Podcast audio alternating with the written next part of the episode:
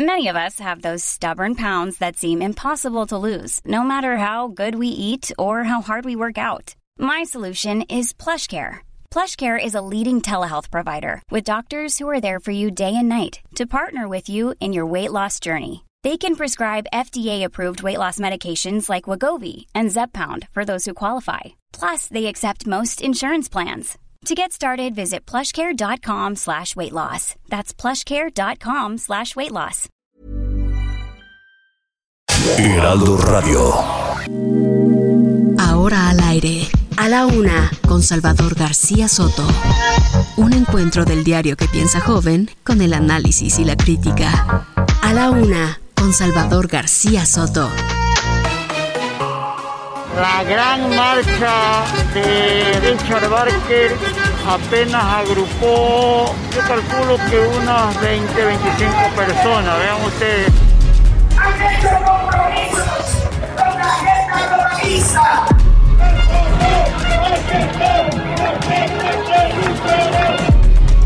El pueblo de Natal no le ha hecho daño a nadie, mucho menos hoy.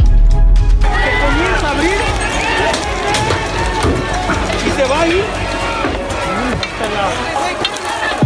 Yo quiero hacerle un llamado a los muchachos de la normal de Ayotzinapa para que ya no actúen de esa forma. el INE iniciará una campaña de difusión para promover la participación de la ciudadanía a través de los tiempos oficiales en radio y televisión, siendo la única instancia autorizada para hacerlo. Y nosotros exigimos respeto para Panamá. El respeto se gana. Y eso es lo que nosotros exigimos tanto del presidente de México como de cualquier otro país.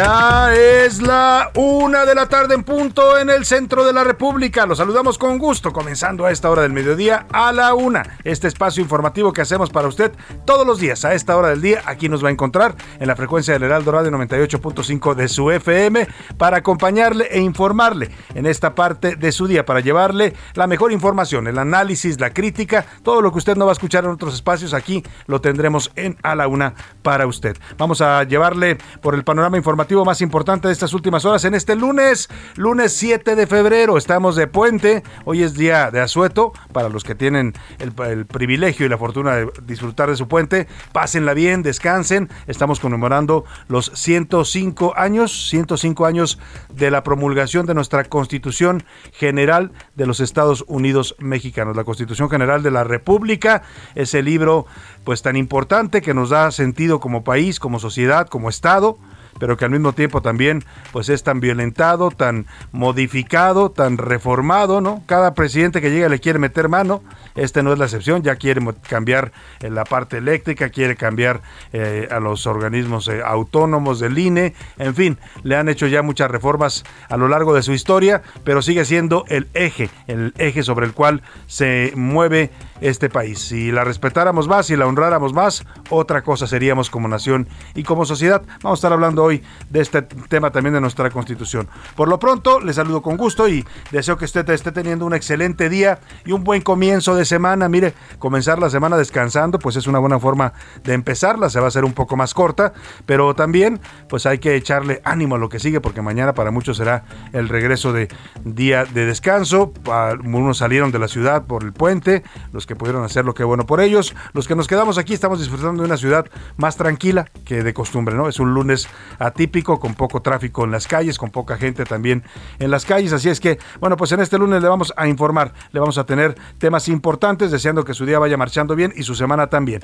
Presión gringa, después de los dichos de Ken Salazar, embajador de Estados Unidos en México, John Kerry, quien es enviado especial para el cambio climático de los Estados Unidos, viene a México el miércoles próximo. Este miércoles va a estar a visita a nuestro país el señor John Kerry, va a realizar un viaje relámpago en el que pues viene a hablar por, eh, o a pedir una mayor producción de energía renovable en México. Están mandando toda la batería pesada desde la Casa Blanca. ¿eh? Primero fue la secretaria de Energía que vino a, pues, a cuestionar el contenido de la reforma eléctrica del presidente López Obrador, expresar la preocupación de Washington por los contenidos de esta reforma en el tema de energías eh, no tan limpias y también de inversiones estadounidenses. Y ahora mandan al señor John Kerry a hablar con el presidente López Obrador. ¿Qué mensaje le traerá desde la Casa Blanca? Pues ya estaremos informándole. Por lo pronto, perdonen los que no saben lo que hacen, como dice la Biblia. Bueno, pues así están abogando por los normalistas de Guerrero, los de Ayotzinapa. El pasado fin de semana se produjo este hecho el viernes, donde estos jóvenes normalistas pues lanzaron, se enfrentaron a la Guardia Nacional, pero en un acto casi criminal, porque no se le puede llamar de otra forma, les aventaron un tráiler en movimiento a los de la Guardia Nacional provocando varios heridos. Afortunadamente no hubo ningún elemento de la, de la Guardia eh, pues atropellado o muerto. Lograron salirse del camino pues de este tráiler que iba sin conductor. Y ante este hecho, que es un claramente una, yo la calificaría esta de tentativa de homicidio, porque si alguien le avienta a usted un tráiler, pues es que lo quiere matar, ¿no? O sea, o por lo menos lo quiere hacer daño. Bueno, pues ante este hecho, vamos a estar platicando del tema porque hay quienes están defendiendo a los normalistas. Dice la gobernadora Belín Salgado y la alcaldesa de Acapulco, eh, Abelina López, pues que cómo los pueden culpar, que no los pueden culpar de nada porque el tráiler iba vacío, que no llevaba conductor. Pues sí, señoras, pero el tráiler no se activó solo. El tráiler no se encendió solo ni se puso en marcha solo. Todavía no tenemos tráilers inteligentes, ¿eh? Todavía requieren de que un humano los encienda, los dirija y por lo menos los eche a andar que fue lo que hicieron estos jóvenes y los echaron a andar en contra de los guardias. Vamos a hablar, a hablar de esta agresión, pues que está quedando impune hasta ahora. No hay ni un solo joven eh, o normalista de los que participaron en esta agresión, eh, pues ni detenido ni acusado. Imparable, otra vez Zacatecas. Este fin de semana al menos 17 personas fueron asesinadas. Hay una escena dramática en las calles de Fresnillo, Zacatecas, una ciudad que gobierna, por cierto, otro de los Monreal, el señor Saúl Monreal, el más chico de los tres hermanos. El gobernador está en el el gobierno estatal es David Monreal, acá en el Senado tenemos a Ricardo Monreal y como alcalde de Fresnillo a Saúl Monreal. Qué bonita familia, ¿no?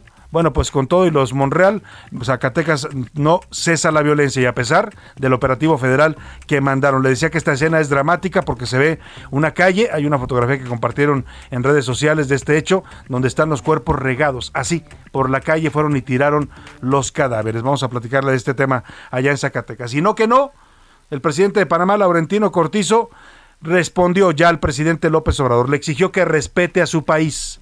Le dijo al presidente López Obrador que los comentarios que hizo sobre la no aceptación de Panamá del señor Pedro Salmerón como embajador son inapropiados y son incorrectos, porque pues, México tiene el derecho de proponer a quien quiere de embajador, pero también Panamá tiene el derecho soberano de no aceptarlo.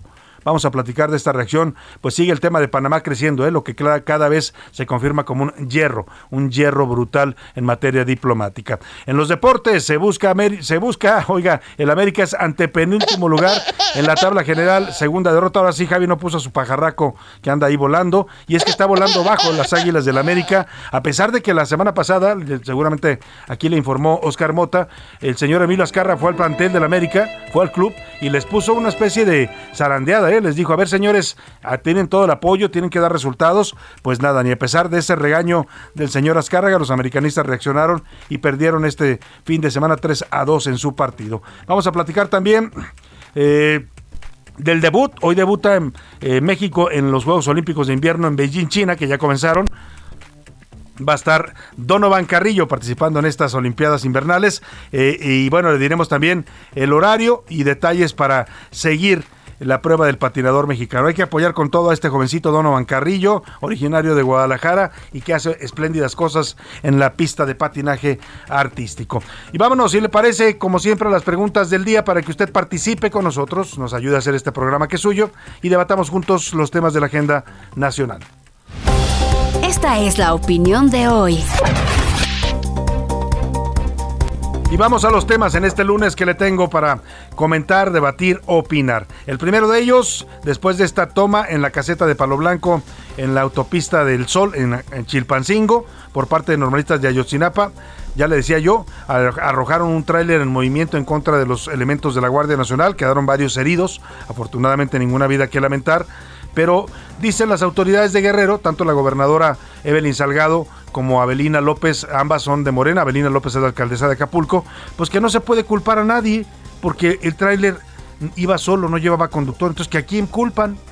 O sea, como si las señoras de verdad no entendieran, eh, o las autoridades, pues, porque no quiero que vayan a decir que estoy yo atacando a, estas eh, autoridades por ser mujeres, no. Igual por si fueran hombres, ¿eh? el tema es la falta de sentido común aquí, el decir que no hay a quien culpar porque el tráiler iba solo. Oiga, pues si el tráiler no se accionó solo, ¿no? El tráiler necesitó que alguien lo prendiera y lo dirigiera hacia donde querían que, representara un arma de ataque. En eso se convirtió el tráiler, en un arma de ataque mortal. Afortunadamente no hay vidas que lamentar, pero la intención era totalmente una agresión violenta. Yo le pregunto, ante esto, ¿qué hacemos con los normalistas de Ayotzinapa? ¿No les hacemos nada? Porque tienen derecho a protestar y arrojar trailers contra la Guardia Nacional. Tienen que ser investigados y castigados por un, por lo menos por agresión o por intento de homicidio, ¿no? Porque eso es que le arrojan a usted un tráiler es casi un intento de homicidio.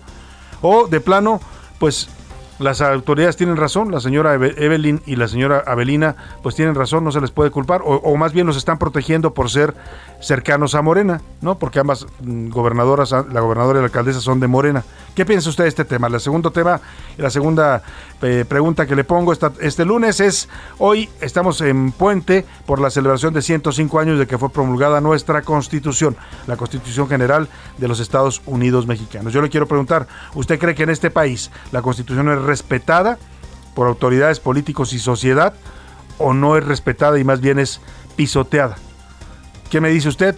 Le doy las opciones para que me conteste. No, las autoridades son las que más la violan. Sí, todos la respetamos y honrados. O de plano políticos y sociedad manipulan la constitución y la ley a su conveniencia.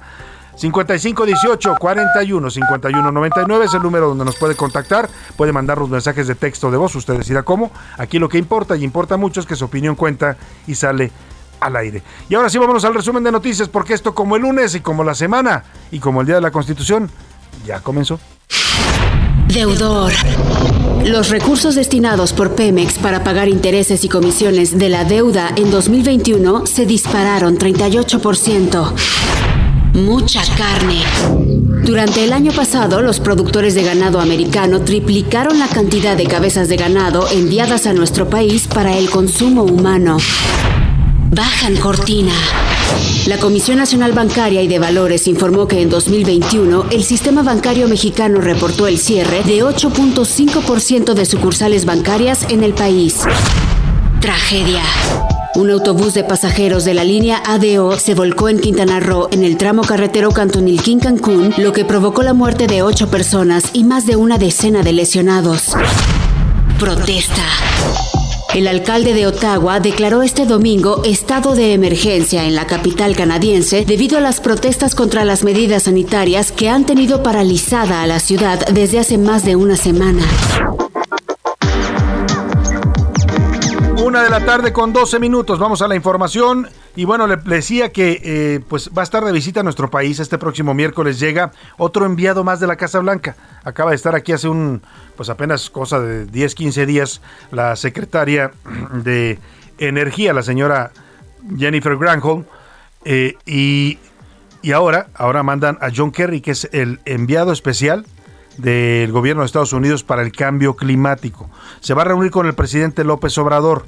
Es un viaje relámpago en el que se supone que viene a hablar pues de la necesidad de que México invierta más en la producción de energías limpias y renovables. Esto de cara, por supuesto, a la reforma eléctrica del presidente López Obrador. Y algunos están interpretando que la visita de Kerry también se da como una especie de corregirle la plana a su embajador al embajador Ken Salazar, que la semana pasada en una visita que realizó al Congreso para participar en el foro de Parlamento abierto eh, sobre este tema de la reforma eléctrica, hizo un comentario en el que avalaba en todos sus términos la, la reforma eléctrica del presidente López Obrador, cosa que llamó mucho la atención, ¿no? Porque eh, ya el señor Ken Salazar se había expresado en contra de algunos contenidos de esta reforma, había expresado su preocupación por el tema de afectaciones a la inversión estadounidense y esta vez pareció que estaba muy de acuerdo y dicen que también la visita de Kerry pues viene a pues aclarar los puntos y como dicen a poner los puntos sobre las IES, ¿no? A decir, a ver, la posición del gobierno de Estados Unidos más allá de los resbalones que pueda tener su embajador, es que nosotros sí estamos preocupados por el contenido de su reforma eléctrica. Esto fue lo que dijo la semana pasada el señor John Kerry cuando lo invitaron a participar en la Cámara de Diputados en el foro de Parlamento Abierto sobre la reforma energética del presidente López Obrador. Entonces México ya lleva desde el 2013 con este, esta ley que tiene. El presidente tiene razón. El presidente López Obrador tiene razón de decir, vamos a hacer cambios para lo mejor del pueblo, ¿no? Entonces este proceso que existe ahora, el presidente ha planteado, se tiene que entender las razones de él. Pero aquí, como yo fui senador, sé este proceso porque lo hice ya tres veces en las leyes más grandes de los Estados Unidos.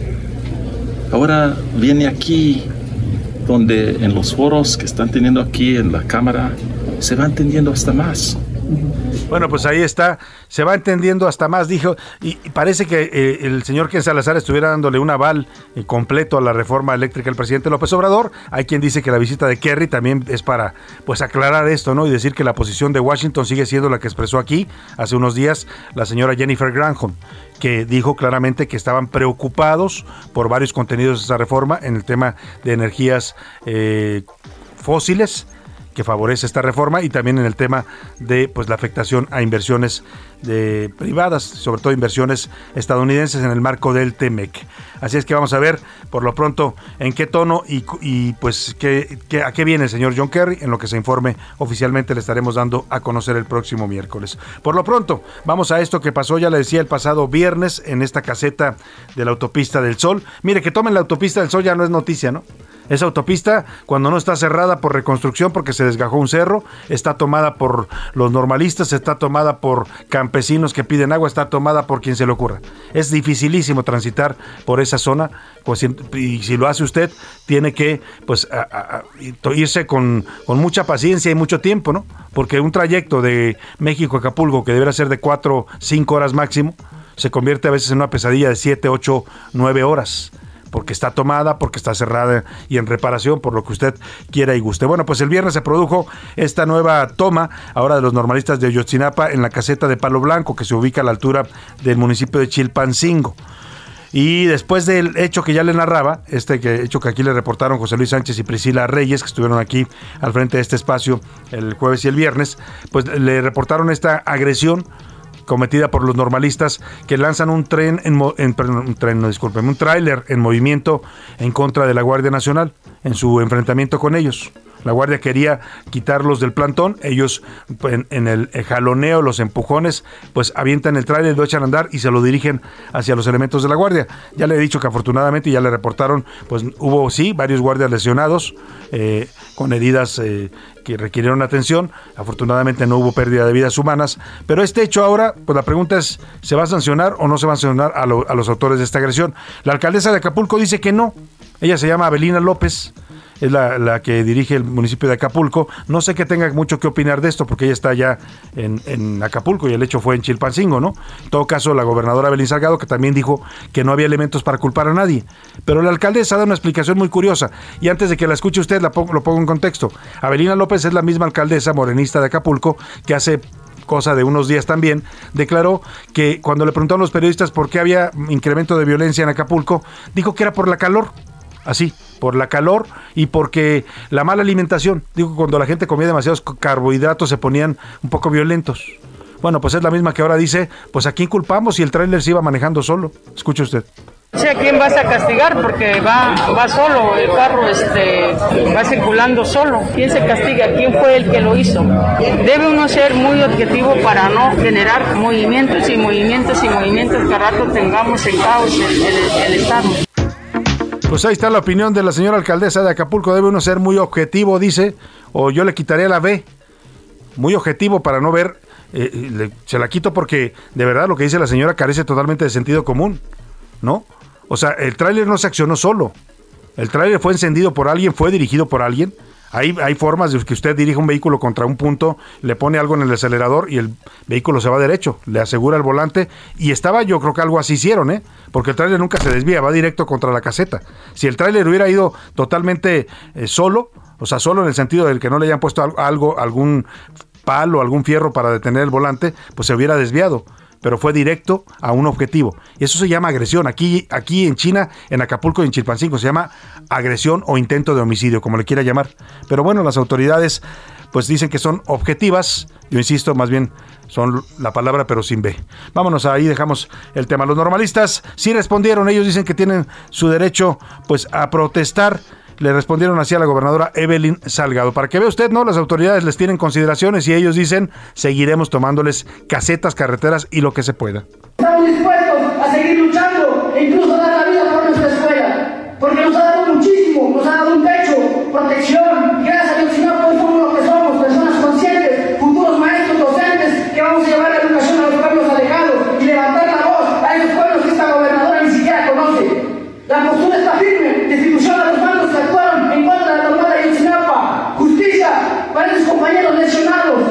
Y le decimos a la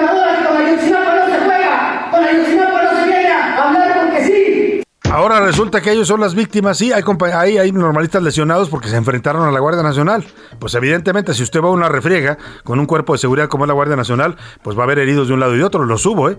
Hay por lo menos 10 o 15 guardias nacionales heridos y hay también varios normalistas heridos en la refriega. Pero ahora son las víctimas y ahora, pues así, en ese tono que usted escuchó, le están hablando a la gobernadora Evelyn Salgado, que dice que pues no hay que castigarlos, pobrecitos, están protestando. Sobre este tema ya habló el presidente López Obrador, hoy le preguntaron en su conferencia mañanera, les dijo a los normalistas que por favor muchachos entiendan, háganle caso a sus mamás, que no actúen con violencia en sus manifestaciones, les dijo, como si supieran protestar de otra forma los normalistas de Ayotzinapa. Bueno, les pidió que no pongan en riesgo las vidas de otras personas. Niños, entiendan, escuchen a sus madres.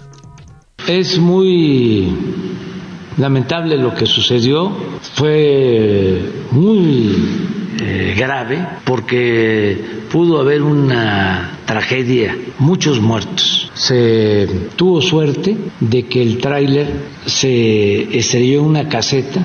Yo quiero hacerle un llamado a los muchachos de la normal de Ayotzinapa para que ya no actúen de esa forma, porque afectan, ponen en riesgo la vida de, de otras personas.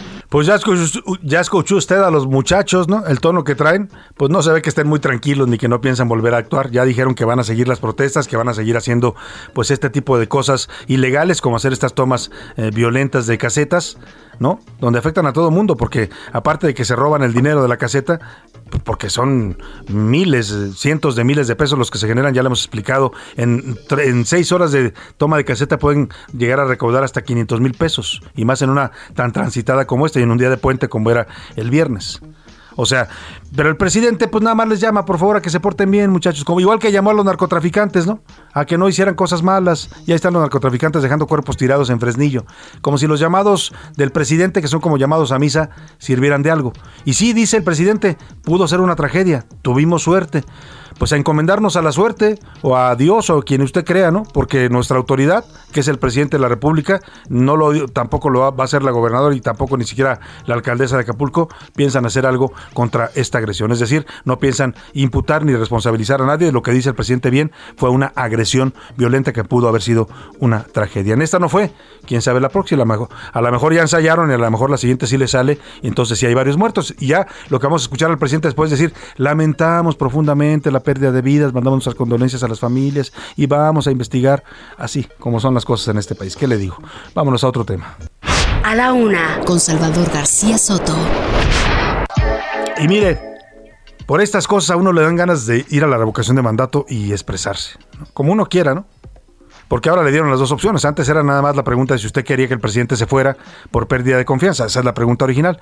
Pero los de Morena ahí la arreglaron y la Corte, la Suprema Corte de Justicia, por, por ahí alguien le pone la Suprema Corte de la Suprema Corte de, Corte y Confección, una cosa así le dicen en broma, pues avalaron la pregunta que incluye o quiere que el presidente se quede hasta que termine su mandato. Pero bueno, el tema es que en la edición matutina del diario oficial ya el INE publicó el acuerdo con el que está avalando la convocatoria para la revocación de mandato. Instruyó a notificar al presidente, a la Suprema Corte y al Tribunal Electoral del Poder Judicial de la Federación. Se establecen ya los lineamientos para la consulta del 10 de abril y después de lanzar la convocatoria el viernes, el INE va a comenzar una campaña de difusión. Ojo, nada más el INE puede hacer promoción de la campaña. ¿eh? Ningún partido político, ninguna organización cívica, social puede andar pagando spots de este tema. Y bueno, precisamente el consejero llamó este domingo a todos los órdenes de gobierno a que respeten la veda electoral que comenzó el 4 de febrero y terminará hasta el 10 de abril. Me voy a la pausa con música. Vamos a estar escuchando esta semana música de conciertos en vivo, entre ellos, por ejemplo, el Super Bowl, ¿no? Que ha habido números espectaculares de concierto. Ya viene el Super Bowl el próximo domingo y Priscila Reyes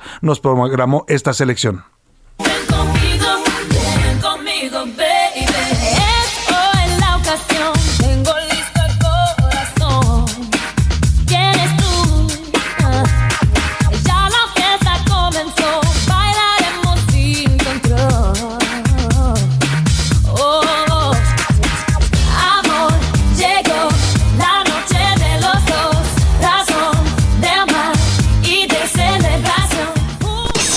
Escuchas a la una con Salvador García Soto. En un momento regresamos. Heraldo Radio, la HCL se comparte, se ve y ahora también se escucha.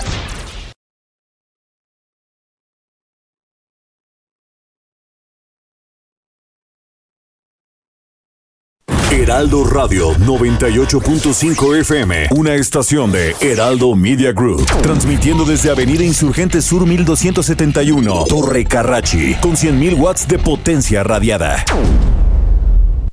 Sigue escuchando a la una con Salvador García Soto. Ahora, la rima de Valdés o de Valdés, la rima. El sábado el mandatario fue a Querétaro. ¡Qué bien! Se llevó a Claudia también a festejar solidario, porque fue el aniversario de la gran promulgación de nuestra Constitución, Carta Magna que nos rige más o menos, no se fije que la hagamos de emoción. Y como siempre, Andresito, así como no queriendo, no se quiso quedar viendo. Mentira que calladito, Andrés se ve más bonito. Dijo haber considerado constitución presentado, una nueva, o sea, otra cosa. Ay, Andrés, qué fastidiosa esa idea que se ha planteado. Es como si en un cumpleaños llegas normal a la fiesta, pero dices que es funesta la persona que cumple años. Nomás llegas a hacer daños. Así que Andrés de repente se asume constituyente. Y es que pichas, también cachas, pero las bateas bien gachas. Pues ¿qué tienes en la mente?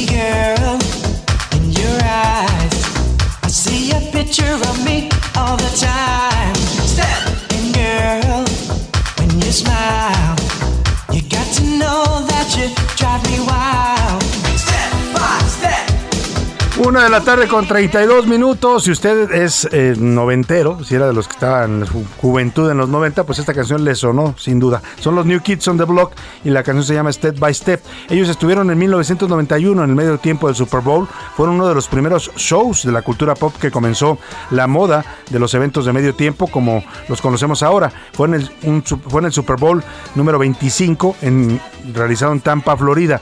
No tenemos el audio original porque todavía las grabaciones eran de muy muy mala calidad, por eso le pusimos la versión original, pero vamos a estar escuchando artistas que han cantado en el Super Bowl y también algunos de los mejores conciertos en vivo en esta selección que nos hizo nuestra productora Priscila Reyes. Así es que si usted es noventero, póngase a bailar, a recordar sus juventudes con este ritmo.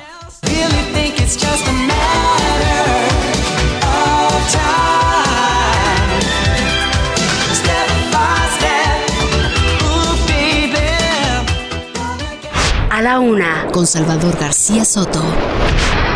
Oiga, y vamos a más información, ya es la una con 33, y le platicaba antes de irme a la pausa de este tema de la revocación de mandato, el llamado que hizo Lorenzo Córdoba, el presidente del INE, pues a que las autoridades de todos los niveles de gobierno eh, tienen prohibido hacer promoción o publicidad, también lo tienen prohibido los partidos políticos, también lo tienen prohibido las organizaciones sociales, nadie más puede pagar promoción pues, apagada en, en, spots de radio, televisión o donde quieran que anunciarse, inclusive las redes sociales. Bueno, no sé si lo de las redes está regulado, pero no pueden hacer promoción pagada de la consulta de revocación, salvo el INE, y lo va a hacer a través de sus tiempos oficiales. Esto fue lo que dijo Lorenzo Córdoba, Córdoba llamando a que todos respeten o respetemos la veda sobre eh, la publicidad y la propaganda gubernamental.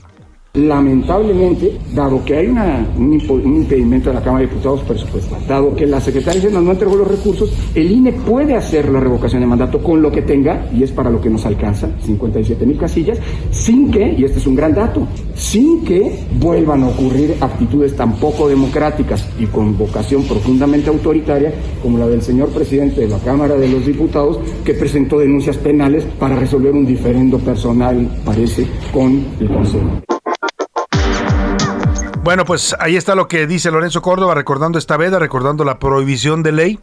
Y esto es importante porque, ¿qué va a hacer el presidente López Obrador en sus mañaneras? Todos los días hace promoción de su gobierno, habla de las obras que está haciendo, de sus programas sociales. No lo puede hacer, ¿eh? Si lo hace, va a violentar la ley. Y se, se expone el presidente a una amonestación primero del INE y después a una sanción a que el propio Tribunal Electoral y el INE le impongan una sanción o una multa por violentar esta veda.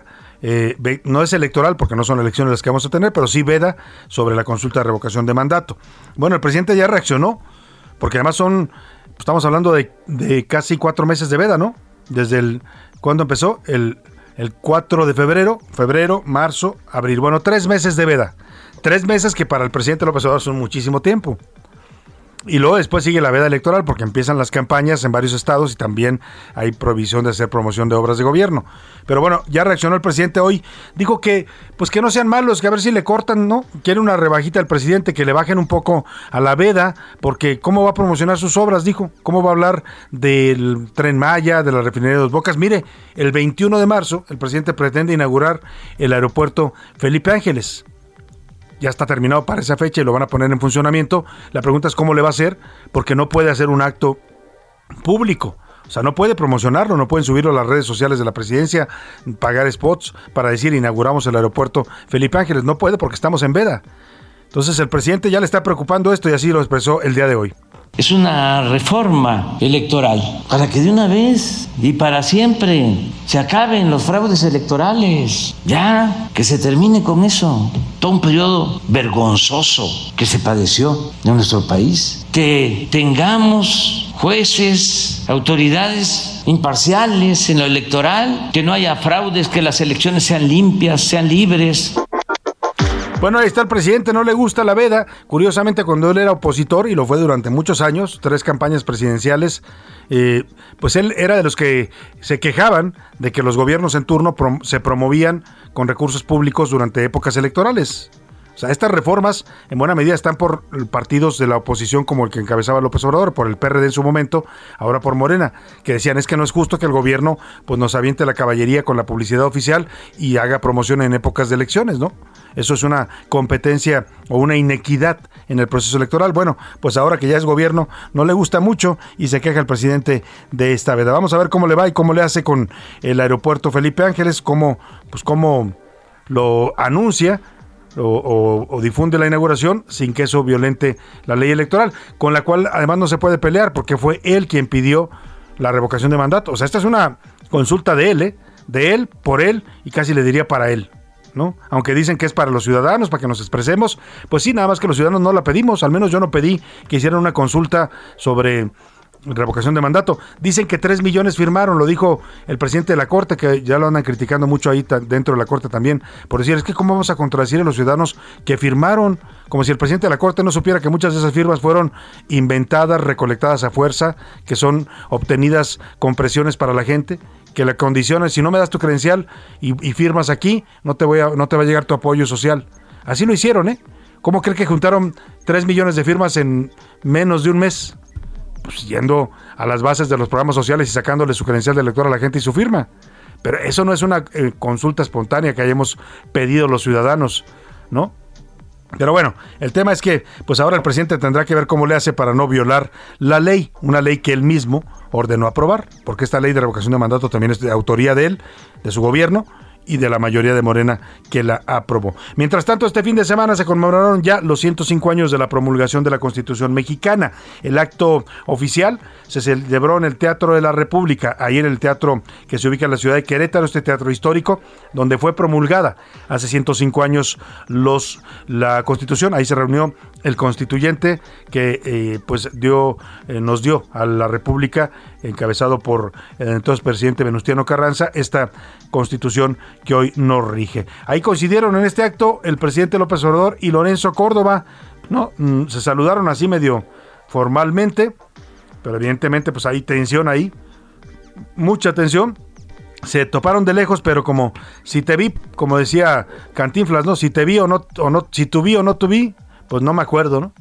El tema es que hubo mensajes indirectos, ¿no? El presidente López Obrador insistió en esta reforma electoral, dijo que es necesario pues tener autoridades imparciales, lo que ya escuchó usted, y cuando terminó el evento también a Lorenzo Córdoba lo abordaron los reporteros y él dijo que sí, se necesita una reforma electoral, pero que debe hacerse para pues para no, no perder todo lo que hemos avanzado, es decir, una reforma que mejore lo que tenemos, no para retroceder en materia política y electoral. Eso fue lo que dijo el presidente del INE al respecto.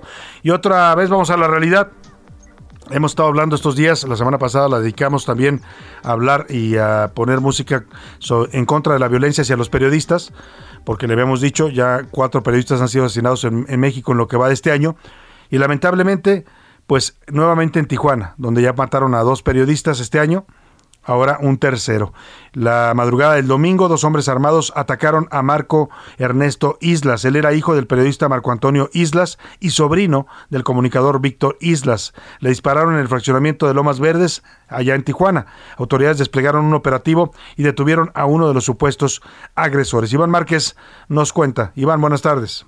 Buenas tardes, Salvador. Así es, pues la madrugada de este domingo dos sujetos fuertemente armados atacaron a tiros en Tijuana, Baja California, a Marco Ernesto Islas, hijo del periodista Marco Antonio Islas y sobrino del comunicador Víctor Islas Parra. Salvador, el ataque ocurrió afuera del domicilio de Marco Ernesto en Lomas Verdes. El padre de la víctima escribió un mensaje en redes sociales para hacer la denuncia. Incluso dijo que los agresores dejaron una narcomanta en la que se leía la llegada de una nueva administración. Luego de este suceso, la Fiscalía de Baja California inició un operativo, en donde lograron detener a Yoxar Fidel N, de 25 años. Comentarte, Salvador, que Islas Flores actualmente no realizaba ninguna labor informativa ni del gremio periodístico. Previamente sí, con un portal llamado Notiredes MX pero dejó de funcionar en 2019. Con este asesinato ya son tres periodistas ultimados en Baja California. Recordemos que el pasado 17 de enero mataron al fotoperiodista Margarito Martínez y de manera reciente el 23 de enero en su domicilio a Lourdes Mendoza. Mi reporte, Salvador. Buenas tardes. Pues ahí está, sigue la violencia hacia los periodistas a pesar de los discursos, ¿eh? a pesar de las promesas. El presidente dijo que se iba a ir a investigar a fondo la muerte de Lourdes Maldonado y de Margarito Martínez. Y mire, todavía no terminan de investigar. Todavía no hay responsables de esos asesinatos y ya mataron a otro periodista en Tijuana. Para que vea usted de lo que sirven los discursos políticos en México y las promesas del gobierno. Vámonos a otro tema. Vamos a hablar de esta polémica que se ha desatado, fuerte polémica. Es un tema de lo más delicado, lo que está pasando con la famosa invermectina. Este medicamento, que es un, pues, una especie de eh, antiplaga o fungicida, no sé si sea fungicida, hay que ver qué, cuál es la composición de, la invermectina. Se usa básicamente para matar eh, a los piojos. Es el, uso más generalizado que tiene para matar gérmenes, piojos en el, en el cuerpo humano. es un antiparásito, es un antiparasitario, ¿no? Es un medicamento antiparasitario y pues ahora en la pandemia surgió la teoría, llegó, llegó desde Estados Unidos, ¿eh? empezó allá el movimiento de que la invermectina servía para curar el COVID o para prevenir eh, que se agravara. Y aquí en México algunos lo usaron. Yo tengo amigos que tomaban invermectina y se metían cantidades extraordinarias de invermectina ¿eh? para protegerse. Pues ese es casi como una especie de veneno que se estaban tomando a su organismo, pero varios de ellos dicen que les funcionó y que lo sacó adelante cuando estaban contagiados de COVID y evitó que se agravaran. Bueno, que lo hagan algunos amigos míos o amigos de usted o conocidos, pues es su decisión, cada quien toma lo que quiere, pero que un gobierno como el gobierno de la Ciudad de México le hubiera dado a los pacientes de COVID invermectina, ah, ahí sí el tema toma otra dimensión, porque estamos hablando de un órgano de salud pública que recetó y suministró a pacientes de COVID aquí en la Ciudad de México invermectina como uno de los tratamientos para que se curaran sin que esto estuviera aprobado por ninguna autoridad sanitaria, ni de México ni del mundo. ¿eh? La Organización Mundial de la Salud desde el principio advirtió que esas mm, cosas no funcionaban y que eran peligrosas para la gente que las ingiriera. Bueno, pues a pesar de esas advertencias, el gobierno de Claudia Sheinbaum pues hizo un kit de atención a la gente para que tenía COVID, les daban una cajita en donde les ponían gel antibacterial, cubrebocas, temperatura, medidor de oxígeno, eh, paracetamol y les ponían invermectina para que se la tomaran cuando estaban contagiados. Esto ya desató un tremendo revuelo en la comunidad médica y científica a nivel eh, México, pero también ya trascendió a nivel internacional. Como un gobierno receta un medicamento en una pandemia que no está autorizado por ninguna autoridad sanitaria. Esta es la historia de la invermectina que recetaron en el gobierno de la Ciudad de México a muchos pacientes de COVID. En lo que va de la pandemia, aún no hay un tratamiento completamente efectivo contra el COVID-19. Uno de los medicamentos que se usó cuando recién se descubrió este virus fue la ivermectina. A más de dos años, este fármaco que es usado para combatir las lombrices intestinales es usado sin fundamento científico como un medicamento casi milagroso contra el coronavirus. En su modo de uso se administran dosis muy altas que pueden causar graves riesgos para la salud como náuseas, mareos, debilidad, hipotensión, convulsiones e incluso la muerte cuando interactúa con otros tratamientos como anticoagulantes. Así lo explica el análisis Las mentiras disfrazadas de ciencia, el caso de la ivermectina en la Ciudad de México, de Juan Pablo Pardo Guerra, profesor de sociología en la Universidad de California. El texto, recuperado por médicos como el doctor Javier Tello, explica también que a pesar de estos riesgos y sus contraindicaciones, el uso de este medicamento fue aprobado por el gobierno de la Ciudad de México. Así, en 2020, el gobierno capitalino adquirió más de 200.000 kits para combatir la enfermedad compuestos por ivermectina, aspirinas y acitromicina. En 2021, cuando la evidencia científica señalaba que la ivermectina no era tan eficiente, el doctor José Merino, jefe de la Agencia Digital de Innovación Pública y otros funcionarios de la Secretaría de Salud en la Ciudad de México, publicaron un artículo defendiendo el uso de este medicamento. La publicación fue hecha en SOC-ARXIF, aunque poco después el portal lo describió como una contribución de muy mala calidad y se retractó de este tema. Mientras tanto, este medicamento ha sido administrado en más de 50.000 capitalinos sin ningún rigor ni fundamento científico. Para a la una con Salvador García Soto, Milka Ramírez. Bueno, pues ahí está el tema de la invermectina. Hay tremendo debate y tremenda también presión ¿eh? sobre este tema, porque pues aquí tendría que haber responsables. Están involucrados funcionarios de alto nivel en este gobierno de la Ciudad de México. Está, por supuesto, la doctora, la secretaria de Salud, Oliva López, que es una científica seria, una, una médica respetada en la comunidad médica, ha hecho un buen trabajo en la pandemia, pero van a tener que explicar por qué decidieron incluir invermectina en un tratamiento que proporcionaba el gobierno por supuesto Pepe Merino, ¿no? que anda defendiendo todavía la invermectina a pesar de pues las críticas y el hecho contundente de que la Secretaría, la Secretaría de Salud Federal nunca la aprobó, ni la COFEPRIS, vaya, ¿no? Y tampoco pues eh, la Organización Mundial de la Salud ni la Organización Panamericana de la Salud. Bueno, ¿En qué va a parar este asunto? Por lo pronto, quiero ah, hacer contacto con una especialista para que nos cuente qué puede pasar o qué le pasa a una persona que usa invermectina y qué tan delicado es que este tratamiento se los hayan proporcionado en un gobierno como el gobierno de la Ciudad de México. Saludo con gusto en la línea telefónica a la doctora Ariana Huerta y es infectóloga. ¿Cómo está, doctora? Muy buenas tardes. Hola, Salvador. Muy buenas tardes. Muchas gracias. Gusto en saludarla. Pues quiero preguntarle, a ver, primero que nos explique para la gente que nos escucha y no conoce este medicamento, ¿qué es la invermectina? Sí, claro, la ivermectina es un medicamento antiparasitario. Ahora, eh, es, este se trata tanto en animales o se usa en animales como en, como en seres humanos. Eh, en, animales se usa en caballos, muchos animales para tratar los parásitos. En seres humanos lo, usamos nosotros para la estrongiloidosis, así como para la, oncocercosis y también para tratar, por ejemplo, en soluciones tópicas para, para los piojos, para los piojos y para, para algunas otras enfermedades que provienen de parásitos. Ese es su, su uso real en el ser humano. Eh, eh, ahora que la gente empezó a tomarla para pues, prevenir el COVID, o yo supe incluso de gente que lo tomaba cuando ya estaba contagiada como una forma de no agravarse, ¿tiene algún efecto para combatir el COVID? No, mira, te voy a contar cómo estuvo más o menos la historia. Eh, cuando empezó la pandemia, obviamente todos los científicos en el mundo estaban buscando alguna algún tratamiento, dado que no teníamos todavía vacunas y estábamos viendo, bueno, que era un virus con, con una mortalidad elevada y lo que está, lo que ya vivimos en el 2020. Eh, en junio del 2020, justamente en, en, Australia hacen un estudio in vitro donde uno, un investigador, un virólogo ve que hay un, un este medicamento in vitro quiere decir cuando no se hace en seres humanos sino que se hace en cajitas de, de, de Petri, ¿no? Entonces ven que la ivermectina podía inhibir la replicación. De ahí empezó la confusión a nivel mundial, porque este estudio solamente se había hecho in vitro, pero no en seres humanos. Entonces se empiezan a hacer los estudios en seres humanos y se da cuenta que no sirve, que se necesitan 35 veces la dosis que se utilizó in vitro con este, este científico para que pudiera tener penetración en el tejido pulmonar o en los tejidos en el ser humano. Entonces, el 31 de marzo del 2021, el año pasado, la OMS lo desaconseja porque no hay evidencia suficiente de que este medicamento tenga alguna función contra el virus SARS-CoV-2.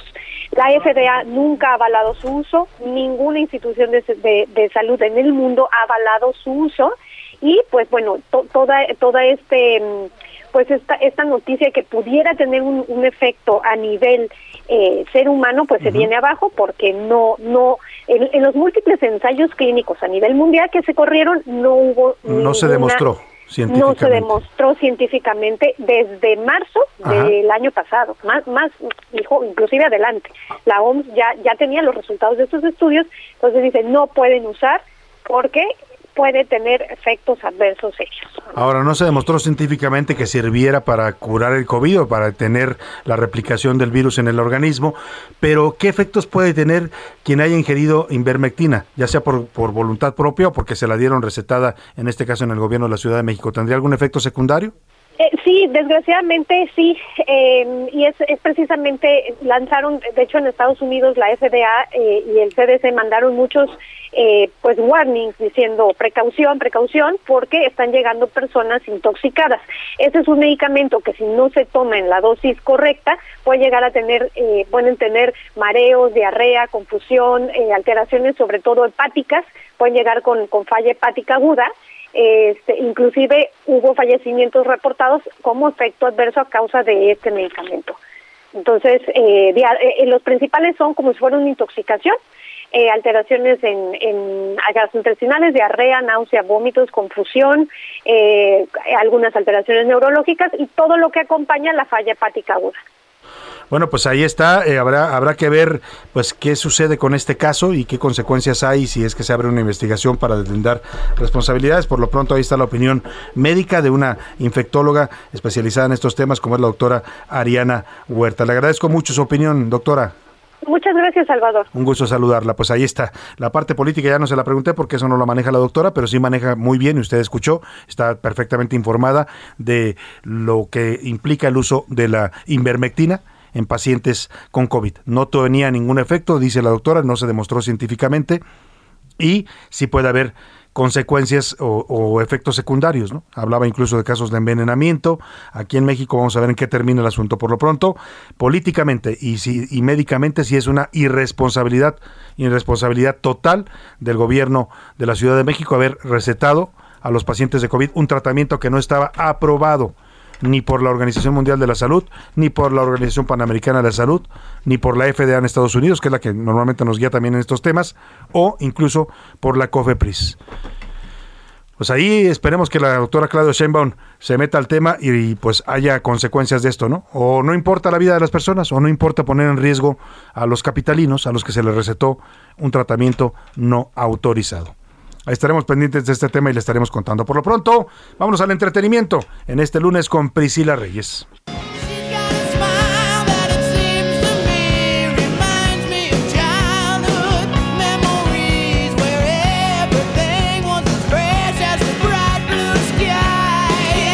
Priscila Reyes, qué buen Uy, ritmo. Salvador, yo tenía que celebrar a este hombre que ha sido uno de los mejores cantantes, así es considerado, del rock. Evidentemente, hablemos de un rock ya más hard rock, ni siquiera no estamos hablando de metal, no estamos hablando de eso, pero es que el señor W. Axel Rose, guapísimo, por cierto, ahorita dicen que no tanto, pero bueno, cuando estaba en sus años Cuando mozos, qué bruto, symbol, ¿no? sí. Pues ayer cumplió años, Salvador, 60 años. Ya tiene. 60 años, Este sí podemos decir que es hashtag rocker. Oye, no, los 60 de hoy, acuérdate que los 60 de hoy son como los 40 de 30, ¿no? antes, ¿no? Como los 40. Es verdad, De verdad, sí, pues si, si lo se mides ha en aumentado términos- la expectativa de vida, sí, es De Lo correcto, que vive la gente, correcto. pues son como los 40 de antes. Y cada vez ves a gente de 60 años que se conservan, Súper Salvador. bien. ¡Qué y, has- bruto! y viajan y hacen ejercicio, los que ya están Sí, jubilados, ¿no? sí, los que sí, no. sí. Muchos siguen chambeando todavía a esa edad. Pues feliz cumpleaños, querido Axel Rose. Al rato tu pastelito. Te preparé un, pesta- un Que nadie te diga muy- que eres viejo. Axel. Nadie, que nadie te lo diga. Y rápido les quiero decir, va a pasar algo extraordinario ahorita que estamos hablando del Super Bowl. Acaban de anunciar Dr. Dre, que ya sabemos que van a estar en el medio tiempo.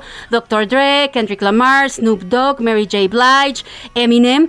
Y acaban de anunciar que van a hacer algo que ha sido muy famoso últimamente, Salvador, en conciertos de hip hop específicamente y se han vuelto virales, seguramente te lo has topado, de estas personas que en lenguaje de señas están tradu- traduciendo el hip hop, pero lo están haciendo justo con la interpretación del rap y se han vuelto virales. O sea, van, van traduciendo para el público. Sí, pero lo, lo van traduciendo como debe de ser, con baile, con mentadas de mm y todo. Y acaban de, de decir que van a estar acompañando en el medio tiempo. Y rápido quiero decir, ah, estaba comentando hace rato que ojalá, yo creo, es predicción, pero ojalá que tengan por ahí un holograma de Tupac Shakur. Yo creo que sí lo van a hacer. Para homenajear a este rapero. Sí, deberían de hacerlo. de, los, de los fundamentales, ¿no? sí, En- sí, en la el- gente en se pararía porque era un poeta del hip hop, Sin Salvador. duda, Tupac duda. Shakur. Pues va a estar interesante un, un medio tiempo inclusivo Muy, y así con es. rap, además, con Así es. las figuras consagradas del rap estadounidense. Pues gracias, Priscila Reyes. Gracias, Salvador. Vamos a la pausa, ¿con qué nos vamos? Pues Ya con nada, Con Salvador, nada, ya vamos volvemos a mejor. Escuchas a la una con Salvador García Soto. En un momento regresamos. Heraldo Radio 98.5 FM, una estación de Heraldo Media Group, transmitiendo desde Avenida Insurgente Sur 1271, Torre Carrachi, con 100.000 watts de potencia radiada. Heraldo Radio, la HCL se comparte, se ve y ahora también se escucha.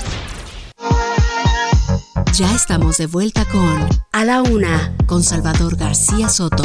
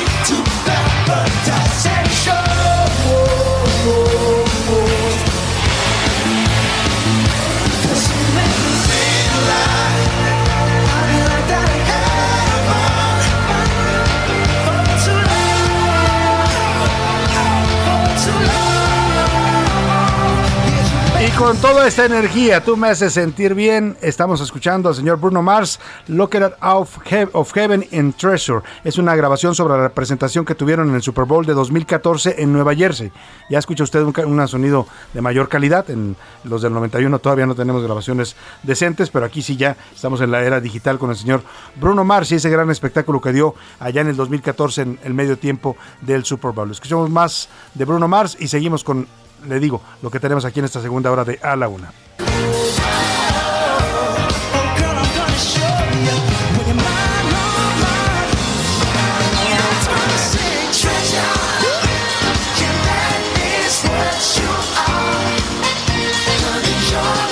Y esta canción era Treasure, Treasure en dos canciones distintas en la misma presentación. Y ya son las 2 de la tarde en punto. Ya se me fue decirle que eran las 2 de la tarde en punto. Ya las 2 con 2. Y a esta hora estamos iniciando la segunda hora de a la una, todavía con muchos temas y mucho material para acompañarle e informarle en esta parte de su día. Nos queda todavía una hora más, una hora más de noticias, historias, entrevistas, de plática con usted. Vamos a escuchar también sus comentarios y opiniones ahora en un momento más. Y bueno, pues vamos a tener temas importantes en esta segunda parte. Le agradezco si continúa con nosotros desde la una de la tarde que arrancamos este espacio informativo. Si está recién sintonizándonos y acaba de conectarse con nosotros aquí en A la Una, bienvenido. Esto es A la Una. Yo soy Salvador García Soto y le saludo a nombre de todo este equipo de profesionales que me acompaña. Los temas que le tengo en esta segunda parte en Tonalá, Jalisco. Oiga, la violencia no solo es contra los periodistas, también a los activistas y luchadores sociales los están matando en México. ¿Por qué? Por defender una causa, ¿eh? por defender a veces a otras personas. Es el caso de esta abogada, Verónica Patricia Guerrero, era su nombre, tenía 51 años de edad. Ella estaba defendiendo a vecinos de Tonalá, Jalisco, contra un basurero que estaba funcionando irregularmente, el bas- basurero de Matatlán. Tenía ya, tenían varios años en lucha los vecinos en contra de este basurero, operado por una empresa, ahora le voy a decir por la empresa Capsa, propiedad de los hermanos Amodio, y la mataron. A tiros la ejecutaron el pasado eh, eh, sábado, el, el pasado jueves, discúlpeme, fue cuando ocurrió este, este asesinato, este magnicidio en contra de esta abogada por, ah, por defender a la gente, simplemente, por defender a los derechos de los ciudadanos, la mataron. Así están matando en México a los que alzan la voz, a los que se atreven a defender una causa, los están asesinando. Ya no diga usted si es periodista. Vamos a platicarle esta historia y lo que hay detrás de esta ejecución en contra de esta abogada allá en Tonalá que ha conmocionado a la sociedad jalisciense. También le voy a platicar de un trágico accidente ocurrido en Quintana Roo. Este domingo un autobús de pasajeros se impactó contra un camión de volteo. Hubo ocho muertos, le voy a dar toda la historia. Modificaron también los planes de estudio y el marco normativo para la educación básica en este año 2022. De acuerdo, por supuesto, con la ideología de la 4T. Ya le habíamos platicado de que, eliminaron palabras y conceptos que ellos consideran neoliberales, pero también están poniendo otros conceptos pedagógicos muy ideologizados, muy a tono con este gobierno, como si la educación de los niños en México fuera un tema de política y no pues de eso, de educación para el desarrollo del país. Vamos a estar hablando de este tema. Y bueno, como siempre a esta hora del día ya me acompañan aquí en cabina y aprovecho para agradecerles a ambos que hayan estado al frente de este espacio el fin de semana, a Priscila Reyes y a José Luis Sánchez. Bienvenidos, ¿cómo están? Muy bien, Salvador, arañando el fin de semana. Como todos los Ah, espérate, lunes. espérate, Priscila. Es puente, es puente, ¿qué Ahora les puedo decir? empezando. Sí, bueno, es puente. Para Un mucha gente abrazo sí, ¿no? para todos. Fue un fin de semana largo. Y es delicioso salir así porque Claro. está la calle despejada, no hay tanta gente y aparte. Está sin contaminación casi Fíjate el día. Está a mí- bien bonito el A día. mí me pasa en estos días que la ciudad está tranquila, que vas, vas por la calle, ya sea caminando o en tu auto, y ves cosas que nunca ves.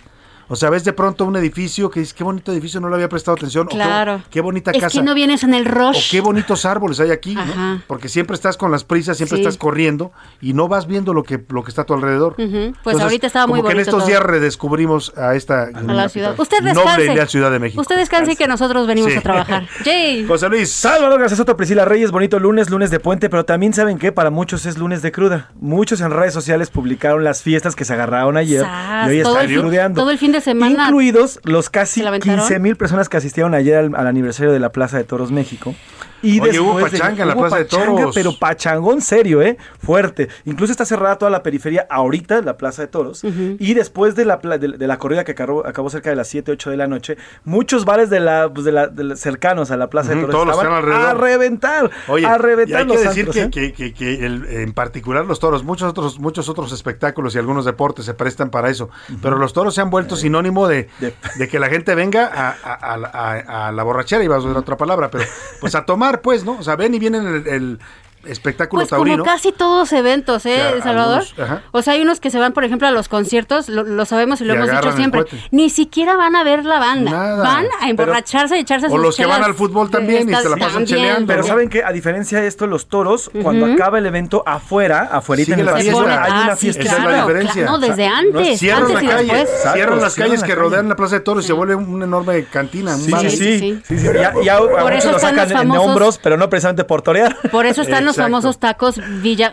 Ahí me quedo enfrente para curar Enfrente. borracheras. Pues bueno, Bueno, pues ahí está, los que fueron a celebrar, no todos celebran, ¿eh? porque hay muchos que no les gusta la fiesta brava, que la consideran un espectáculo sanguinario e inhumano y cruel contra los animales, pero hay quienes fueron a festejar Mira. el aniversario. ¿Cuántos años cumplió la Plaza de dice, ahorita, dame un segundo, te lo digo. Dice Paula, Paula de Anda, aún está a reventar los tacos estos que Paula, Selene Paula, de Anda. De Anda, no, Paula, Paula ¿qué andas haciendo tú en los tacos del Villaelón? Oye, del Paula. ¿Andas crudeando también, Paula? Del Villa... Villalón. Villalón.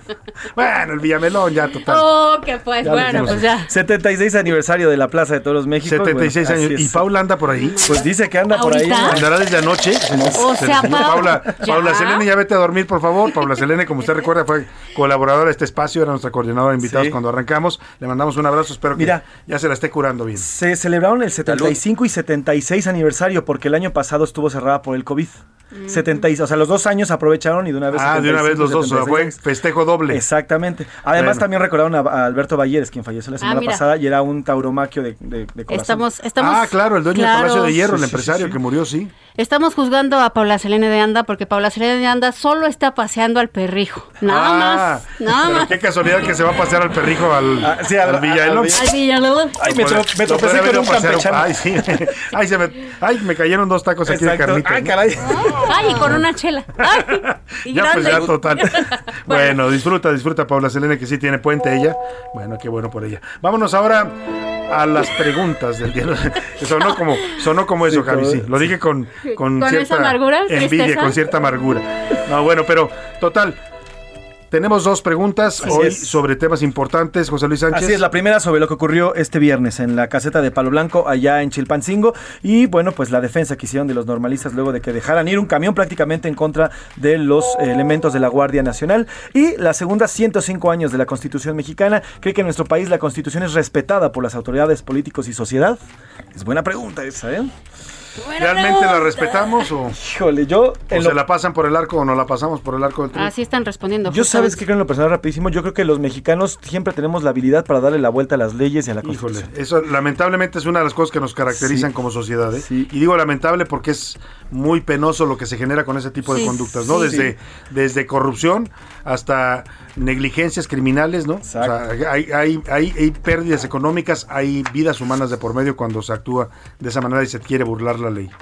Y hay quienes piensan que burlar la ley también en, en- en tres segundos es, es no es delito. Me explico que te dicen, Sí, pero rapidito. no más rapidito. No, no, ¿Cuál no, rapidito? Nomás me voy a parar en lo que voy Sí. rápido a la tienda y aquí lo dejo Señores, así- y aparte ¿no? se enojan, ¿no? Sí, Cuando les dices algo. Si les dices, no, te la mientan, o sea, te la mientan horrible, como si tú fueras el que estuviera mal y no Sí, ellos. no, Ujú. terrible. Pero bueno, Bueno, por acá dice Carola Guerra, al mejor equipo eh, que me encanta oír. gracias. Buenas gracias. tardes, gracias, Carola. Carola. Carola. Tiene pena. Eso, la constitución se la pasan por el arco del triunfo, Sí. empezando por el presidente y de ahí le siguen todos los políticos, lo dice acá Carola. Totalmente de acuerdo con usted, Carola. Excelente inicio de semana, saludos a todo el equipo. En el enfrentamiento entre normalistas y la Guardia Nacional de México, el gobierno federal y el gobierno de Acapulco no les van a hacer nada. Seguirá la impunidad, lo dice Eduardo Herrera.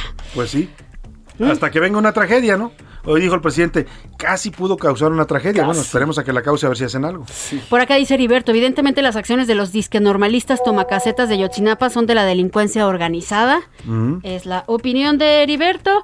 Ah, hola, nada que corregir, nada de corregir planas. La reforma eléctrica será una realidad.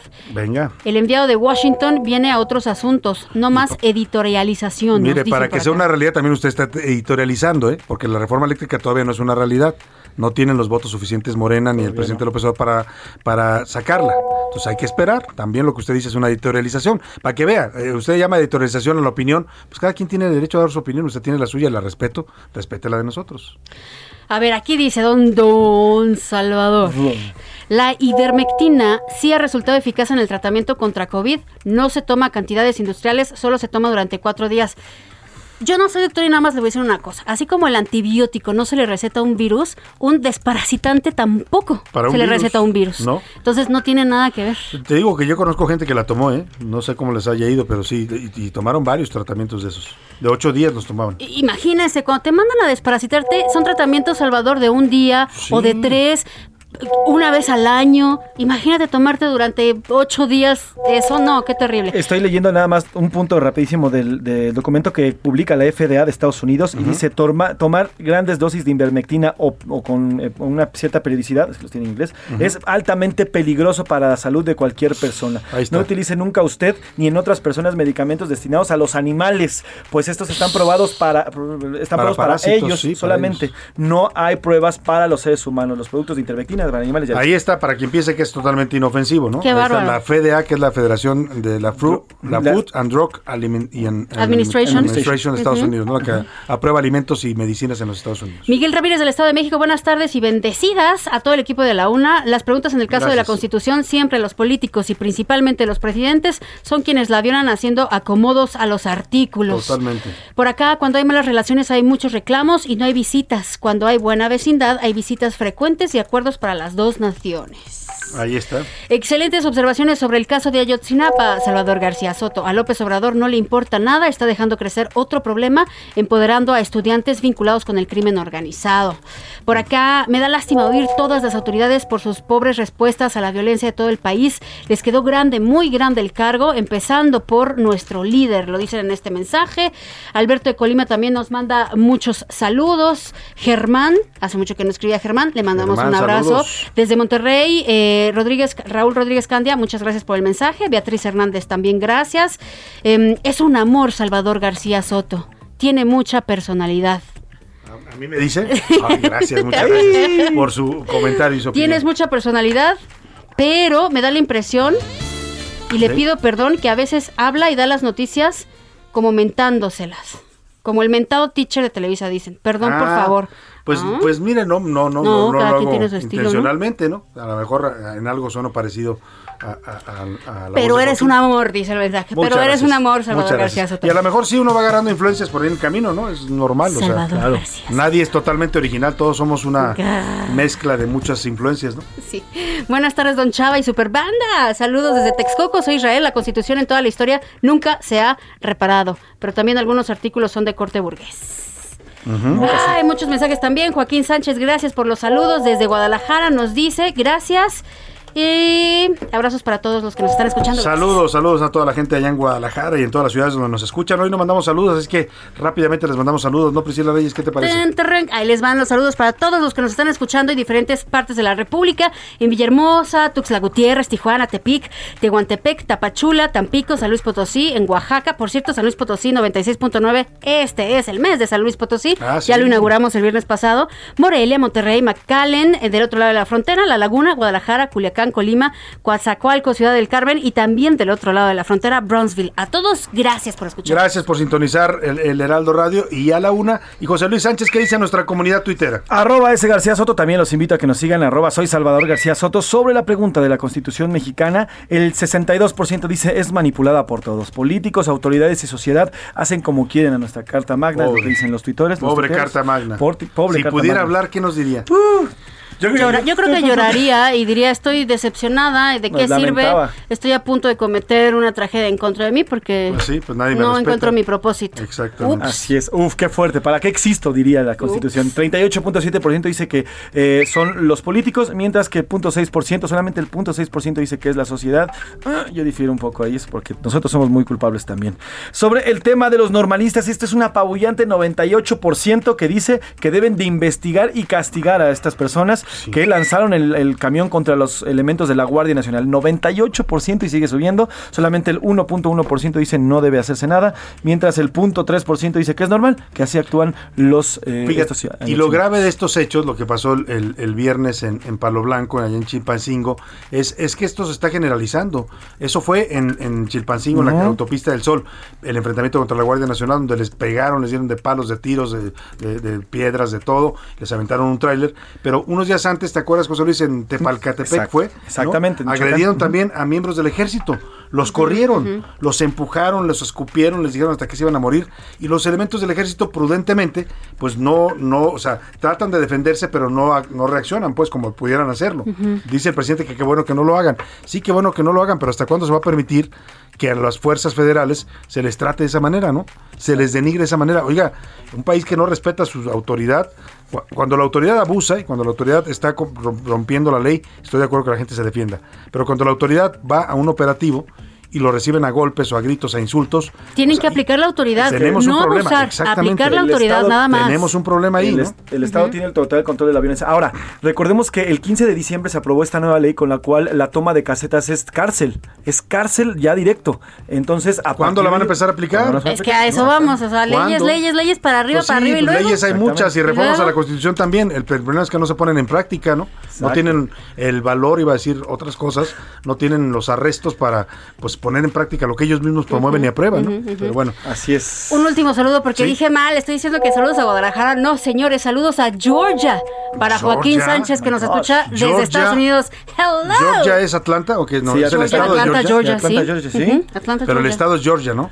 Sí, El- sí, sí, sí. Y Hay un- Atlanta es una ciudad. Hay una ciudad Georgia. El- no, el- hay una ciudad de Atlanta y hay el estado, estado es Georgia. Georgia. y la ciudad es Atlanta. Bueno, pues saludos allá a Georgia, donde nos escuchan también la señal del Heraldo Radio, seguramente por internet. Gracias, gracias, de verdad. Un gusto saludarlos. ¿Qué dijiste? September. September. Hello, Georgia. hello to No, ese- Georgia. Ese es británico, Javi, ese es Hello británico. to Georgia. Hello to Georgia. Que además en México nos enseñan mucho el inglés británico, ¿no? Sí, en las escuelas Lo que te enseñan en la eso. primaria, en la secundaria. es Muy inglés educado el, británico. el inglés que te enseñan. Tenemos una, un- una pronunciación muy británica. Y cuando tú vas- No, no, no. No, no digo La que tengamos. pronunciación no, pero digo- la gramática No digo que la tenga yo, la O gramática, lo que te enseña, ¿no? Sí. Pero cuando Sí, tú vas a. Estados Unidos usas algunas, algunas gramática, algunas Los oraciones words. que los gringos te te ven así como, ¿qué te pasa? What are you doing? What the fuck? What time is Ay. it? What the What fuck? time is it? Ok. Preguntamos, ¿no? Cara de what, ok. Bueno, pues ahí está. Vámonos al Karaoke. karaoke, informativo y luego nos regalan un karaoke. Sí, karaoke, también si un- quieres. Un cotorreo, perdóneme. Sí, venga. Primero pues. el karaoke de los curuleros de Salazar que hoy nos cantan. Sobre la invermectina, precisamente la que se Ah, distribuyó en la Ciudad de invermectina. México. Se los dio la jefa, dicen por ahí, la invermectina a los pacientes de la Ciudad de México. Es Pepe Navarro y el maestro Enrique Canales, los curuleros de San Lázaro. Me dijo la jefa, me dijo la jefa, me dijo la jefa, me dijo la jefa, doctor, ¿y quién la ivermectina recomienda? O así nomás se le ocurrió. Doctor, ¿y quién la ivermectina recomienda? O así nomás se le ocurrió. ¿Cuántos conejillos escogieron? Porque nadie les avisó. ¿Cuántos conejillos escogieron? Porque nadie les avisó. ¿Quién te lo dijo, José? Me dijo la jefa. Me dijo la jefa. Me dijo la jefa. Me dijo la jefa. Doctor, ¿y quién la ivermectina recomienda? Así nomás se le ocurrió. Doctor, ¿y quién la ivermectina recomienda? O así nomás se le ocurrió. ¿Cuántos conejillos escogieron? Porque nadie les avisó. ¿Cuántos conejillos escogieron? porque nadie les avisó. ¿Quién te lo dijo, José? Ya llegó la hora. ¿La hora de qué? La hora del cotorreo informativo. Y vamos al cotorreo en este lunes, lunes de puente. Priscila Reyes, ¿qué nos traes? Salvador García Soto. A ver, en algún momento hace unos meses dieron a conocer que Bad Bunny era el artista más escuchado de Spotify. Pues ahora se está dando a conocer que es el, artista más escuchado de todas las plataformas en todo el mundo. El más En escuchado. todo- en o todo sea, el- por sobre los sajones. En todo el mundo. Escuchan a Bad Bunny en todo el mundo y en las fiestas está Bad Bunny, así sea en la India, así sea en Netherlands, en donde tú quieras, Bad Bunny es el más escuchado. Qué bruto, ¿Qué ¿no? Este hombre Y- cómo y- ha Y en español, llegado- porque él, bueno, ha cantado Sí, algunas cosas en inglés, pero claro. también su música es en español, Eso la es, mayoría. eso es lo relevante. Y y dos cosas. Una, el ritmo que es el que está a todo el mundo conquistando ahorita, el la a la juventud, sí, y el trap, pero es impresionante cómo en otro idioma está rompiendo fronteras. Bueno, ¿y a qué voy con todo esto? Hay personas mayores que no han escuchado música de Bad Bunny, porque sí, déjenme decirles que de repente el lenguaje es como... Es fuerte son. Fuertes son. Entonces ha causado controversia, muy lindo, porque... Oye, para los chavos de hoy no es No es fuerte, tan para ellos es fuerte, normal. no es tan fuerte, pero para bueno. nosotros que somos más Para nosotros es escándala. Ah, escándala. no puede ser. ¿Qué dijo Bad Bunny? Dios Sí, mío. ¿qué? Que Se va a acabar el mundo. Que por atrás en va- ¿qué? Bueno, Los conservadores. los conservadores. Bueno, se volvió súper tierna una señora, Salvador. Es una abuelita. Una abuelita que se llama Brendedit, de cuenta, ahorita le- le- les digo la cuenta. Se volvió- subió un video en donde está separando sus ahorros para comprarle a su nieta un boleto para el concierto de Bad Ah, Bunny. le va a regalar un boleto. O sea, es como si a mí me hubieran dado en mis tiempos un, un boleto para ir a ver a Marilyn Manson, por ejemplo. Claro. O sea, era lo controversial. Claro, rock una cosa, el otro. Y la abuelita se lo va a comprar, mira. No, ya, ya es se lo compró. Y Abuelita la, tolerante y... la nietecita va a ir a cantar pura. Mira, eh, la cuenta es arroba Brenda Edith. Dos, por si lo quieren ver. Y les voy a poner el, el audio, de lo que dijo la abuelita. donde se ve que están explicando, pues que rompe ahí sus ahorros y todo. Ajá. El asunto. Bad Bunny anuncia su concierto en México. Mi abuelita automáticamente. Y ahí se ve que está agitando la alcancía. Su alcancía. Va a sacar sus ahorritos la señora. Qué ternura. Dárselos a mi nieta para que vaya a ver a Bus Bunny. A Bus Bunny. Vaya a ver a Bob Bueno, Bunny. ¿qué hay de nuevo. Por eso, por eso le dio el dinero, porque eso le contaron. Lo que cuenta es la intención. Voy a ir a ver a Vox Bunny. claro, Ah, la señora bien. no sabe pronunciarlo, pero Mi el vida. gesto, No el amor con el que está haciendo Qué esto chulada, para ¿no? pues, es lo que vale. Oigan, y de la alcancía literal, ¿eh? no crea usted que salieron billetes, salieron monedas. O sea, no, qué chulada, qué chulada. A ver, que nos pongan algo de Bad Bunny, pues, para escuchar, ¿no? Ahí está, ahí está, ahí está Ivanini. venga, venga. Listísimo. Tu risa y tu pelo, ey, dime dónde tú estás, que yo por ti cojo un vuelo. Ya yo nago ni le llego, ay, no me busco en Instagram, mami búscame en casa. Ahí está cantando José Luis y, y reggaetoneando. También está perreando, ¿eh? Para todas las No, me ven. casa. Bueno, ahí está el Bad Bunny, que es el más escuchado en todas las plataformas. Bugs Bunny. En to- o Bunny, como me dijo la señora. ¿Qué, te- qué nos Yo les voy a contar rapidísimo porque el señor Gilberto Lozano, este personaje anti Andrés Manolista más no poder, se volvió tendencia una vez más. Ya lo habíamos visto. Es el con del su- Frena, ¿no? Es el de frena, exactamente. Pero bueno, ya su movimiento está un poco relegado, ya no ha salido tanto, pero sí hace videos a través de YouTube. Hace un par de meses vimos cuando estaba hablando en contra de Andrés Manuel y se le cae una Virgen de Guadalupe. Santo y Dios, se espantó. Bueno, cielo. señal, todo el mundo decía que era una señal. Bueno, pues ahora este, este viernes volvieron las andadas con otro video como los que hace criticando al presidente. Y esto le pasó. Que por cierto se le están acabando sus días al señor López. ¡Ay, se le rompió la silla! Se le rompió la silla en pleno Se video desaparece live. de la pantalla. Ahora le vamos a compartir Qué el video oso, oye. en arroba García Soto. Bueno, está salado. Está salado No le este estarán señor mandando un, un- un hechizo desde A- allá, a, desde a palacio. lo mejor es la magia del detente. Del Está detente. logrando allá. Que protege al presidente. Así es, vamos a subir el video porque el señor en pleno video en live se cae, se rompe la O silla. sea, primero se le cae la morenita del Exacto. Tepeyac y luego se le rompe la silla al señor Gilberto Gilberto Lozano. Lozano. Que déjeme decirle, también está medio. Sí, sí, medio sí. Se le, va la- se le van las cabras al monte, pero bueno, se volvió a caer, se volvió a caer y ahí está. Al rato subimos el video. Bueno, pues ahí está, se lo vamos a compartir en arroba ese García Soto. Buen cotorreo y nos vamos ahora sí a la pausa con música que vamos a escuchar, Si Priscila quieres, Reyes. si quieres, seguimos escuchando de Bugs Bunny. Bueno, De de, Bad Bad Bunny, Bunny. venga. Ahí les va. Yo no soy viejo, pero tengo la cuenta como uno. Si quieres a la cama, yo te llevo el desayuno. Como yo, ninguno. Un caballero con 21. Estás escuchando A la Una con Salvador García Soto. Regresamos. Heraldo Radio. La HCL se comparte, se ve y ahora también se escucha.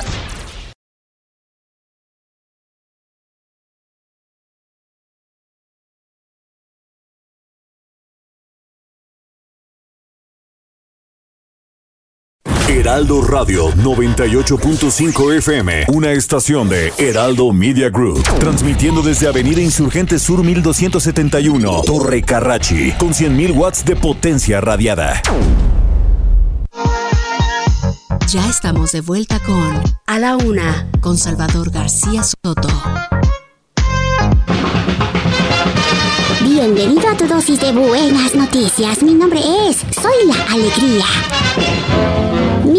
Mis Misael Jiménez Hernández se ha vuelto un orgullo mexicano, pues este joven estudiante que cursa la carrera de Ingeniería en Robótica y Sistemas Digitales en el TEC de Monterrey Campus Querétaro ha sido seleccionado por la NASA para viajar a sus instalaciones y vivir un programa especial de talentos jóvenes.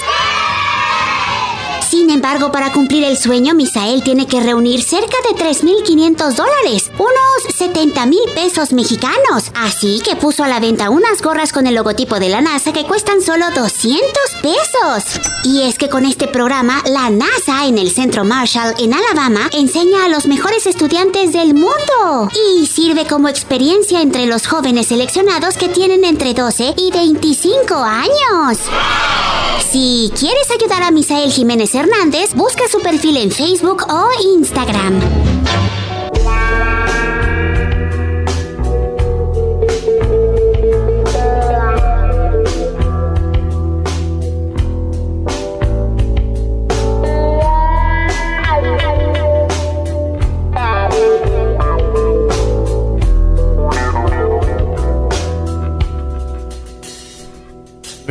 Volar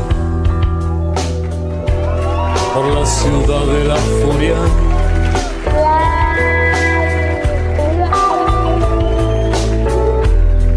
Donde nadie sabe de mí. Y yo soy parte de todos. Nada cambiará. Dos de la tarde con 31 minutos. Discúlpeme que me meta porque esta canción de verdad es para disfrutarse y más en un lunes como hoy, nubladito. ¿Cu- ¿Qué temperatura tendremos ahorita? Pero está nublado. 21 grados 21 grados centígrados. La ciudad está semivacía porque es puente. Mm, se presta para muchas cosas y esta canción además hace buen ambiente. Es La Ciudad de la Furia con Soda Stereo, inconfundible sonido, en esta versión Unplugged que cantaron junto a Andrea Echeverry, esta cantante colombiana de los vacilos. eh, no, Aterciopelados, los aterciopelados, perdóneme.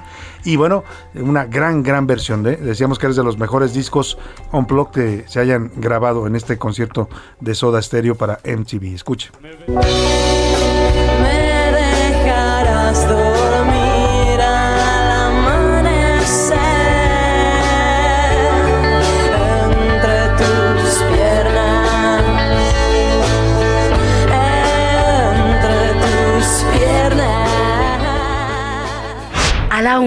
Salvador García Soto.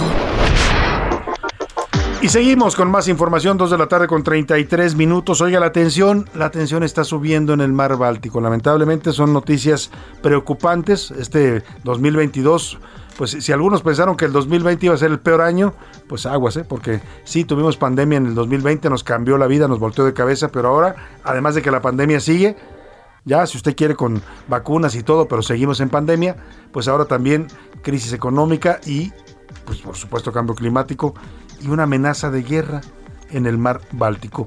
Rusia insiste en invadir Ucrania, Estados Unidos ha desplegado ya tropas de élite hasta Polonia. Cuéntanos, José Luis, cuál es el ambiente en estos Así momentos. es, en estos momentos, Salvador, están llegando tropas, tropas. Estados Unidos sigue reforzando militarmente a sus aliados en Europa del Este. De acuerdo con las agencias de noticias Reuters y Associated Press, el 6 de febrero, es decir, este fin de semana, aterrizó un avión con tropas estadounidenses en el aeropuerto ubicado en el sureste de Polonia, a unos 90 kilómetros de la frontera con Ucrania y en el mar Báltico.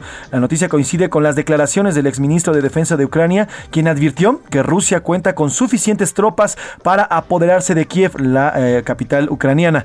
A mediados de la semana, Salvador, el presidente estadounidense Joe Biden ordenó el envío de 3.000 efectivos y sumados a estos ya hay más de 7.600 efectivos en esta zona, en esta zona de Polonia. Eh, también este lunes se reunió el presidente Emmanuel Macron con eh, su homólogo ruso allá en el Kremlin y le insistió en desacelerar esta llegada de tropas a esta zona. Le pidió que haya una desescalada, así lo traducen literalmente desde el francés, desescalada de hostilidades entre ambas naciones y evitar también esta invasión a Ucrania. De acuerdo con el Pentágono, unos, eh, ya le decía, cerca de 7.600 militares de élite, no son cualquiera, de élite, de élite, de la tropas de élite 82 son las que División. está mandando Washington. Exactamente, fueron aerotransportadas a esta parte de Fort Bragg.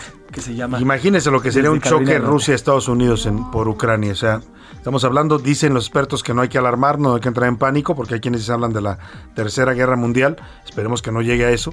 México hizo un llamado en el Consejo de Seguridad de la ONU a través de su embajador eh, Juan Ramón de la Fuente, pues a que eh, imperara el diálogo, a que se desescalara esta tensión. Lamentablemente, pues no se ve por dónde. ¿eh? Rusia insiste, no quiere ceder.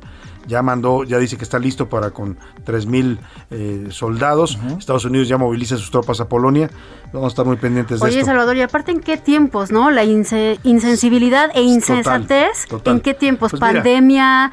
Crisis económica mundial, muertes. y Viniendo este del tipo de señor tensiones. Vladimir Putin no te puedes esperar algo muy sensato, ¿no? La verdad que sí es un despropósito hacerlo, como dices tú, en cualquier momento la guerra nunca será buena, ¿no? Dicen algunos que para llegar a la paz hay que hacer la guerra, pues es una mentalidad muy belicista, pero bueno, en ocasiones se puede o no justificar, yo creo que la guerra nunca tiene justificación.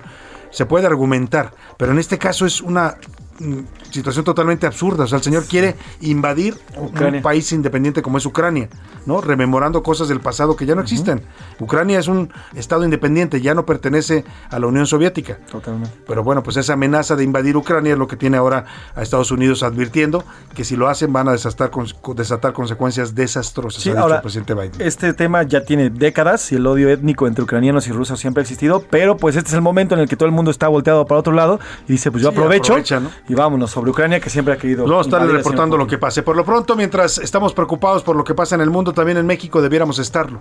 Y es que la violencia en este país no cesa. Le hablábamos de este asesinato de un periodista el fin de semana en Tijuana.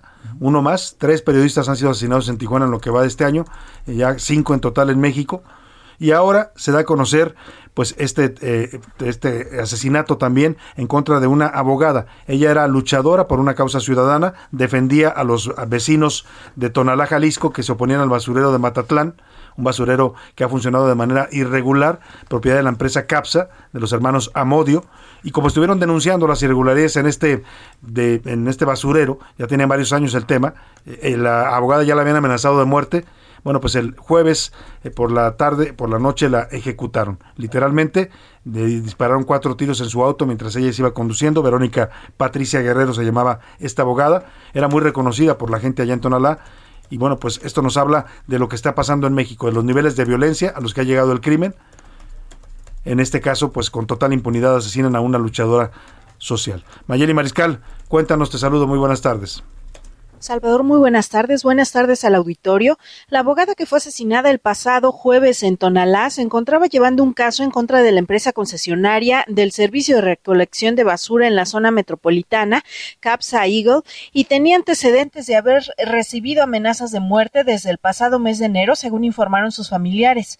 Además, la abogada Verónica Patricia Guerrero, de 51 años de edad, se desempeñó también profesionalmente como subprocuradora en el área de narcomenudeo y después como secretaria en el despacho de quien fuera procurador de justicia Tomás Coronado Olmos, quien estuvo al frente de esta dependencia del 2007 al 2013.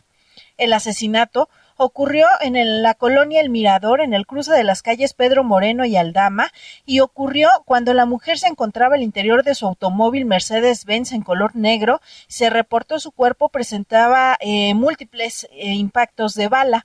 El recién nombrado fiscal de Jalisco, Luis Joaquín Méndez Ruiz, declaró que ese mismo jueves no se tenían detenidos hasta el momento y que se revisarían los videos de la zona para poder reunir mayores datos y dar con los responsables de estos hechos.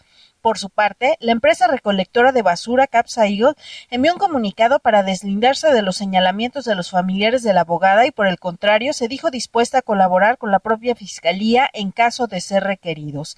Esa es la información desde Jalisco. Pues vaya situación, Mayeli Mariscal, estaremos muy atentos a las investigaciones. Hay un nuevo fiscal, se está estrenando con este caso el nuevo fiscal allá en Jalisco después de que el otro renunció por motivos de salud.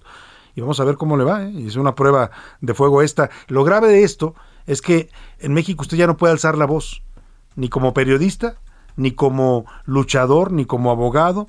O sea, si usted alza la voz para hacer una denuncia, para acusar a alguien de corrupción, para acusar a alguien de abuso de autoridad, pues el riesgo que corre es o que lo maten, como asesinaron a esta mm, abogada Verónica eh, mm, Verónica eh, Patricia Patricia Guerrero. Guerrero. allá en Tonalá, o, o como han asesinado los cinco periodistas en lo que va de este año y a 28 en lo que va de este sexenio, por, pues por exponer denuncias de corrupción, en muchos casos. O sea, el, el drama es ese. Y la pregunta es, ¿hacia dónde vamos como sociedad cuando nadie puede ya defender una causa sin que le cueste la vida? O en algunos casos la cárcel, porque también ahí está el caso del estado de Veracruz, donde se inventaron este delito de ultrajes a la autoridad, y si usted criticaba o decía algo contra la autoridad, lo podían detener y meterlo a la cárcel. Y ahí está, llenan las cárceles de gente acusada de este delito que se inventó el gobernador Cuitlavo García, sí, el mismo que defendieron los señores de Morena en el Senado, que celebró el secretario de Gobernación Adán Augusto, porque dijo, ¿cómo nos van a enjuiciar a un gobernador de Morena? Oiga, pues que los de Morena tienen patente de corso o qué, o tienen impunidad si cometen delitos o abusan de su autoridad, no se les puede enjuiciar. Eso es lo que dijo el secretario de Gobernación. A mí me importa un bledo si es de Morena, del PAN o del PRI, ¿eh? de cualquier partido, del Partido Verde. Si un gobernador comete un abuso de autoridad, como el que, que está cometiendo el señor Cuitlago García, y no lo digo yo, lo dicen 84 mm, veracruzanos que vinieron a quejarse al Senado de abusos de autoridad, pues se le debe por lo menos investigar pero vaya, la mayoría de Morena, los que dicen ser diferentes, ahora dijeron no, no lo ponen a investigar, cancelaron la comisión y dejaron en el abandono a las víctimas. Vámonos a otro tema importante. A la una, con Salvador García Soto.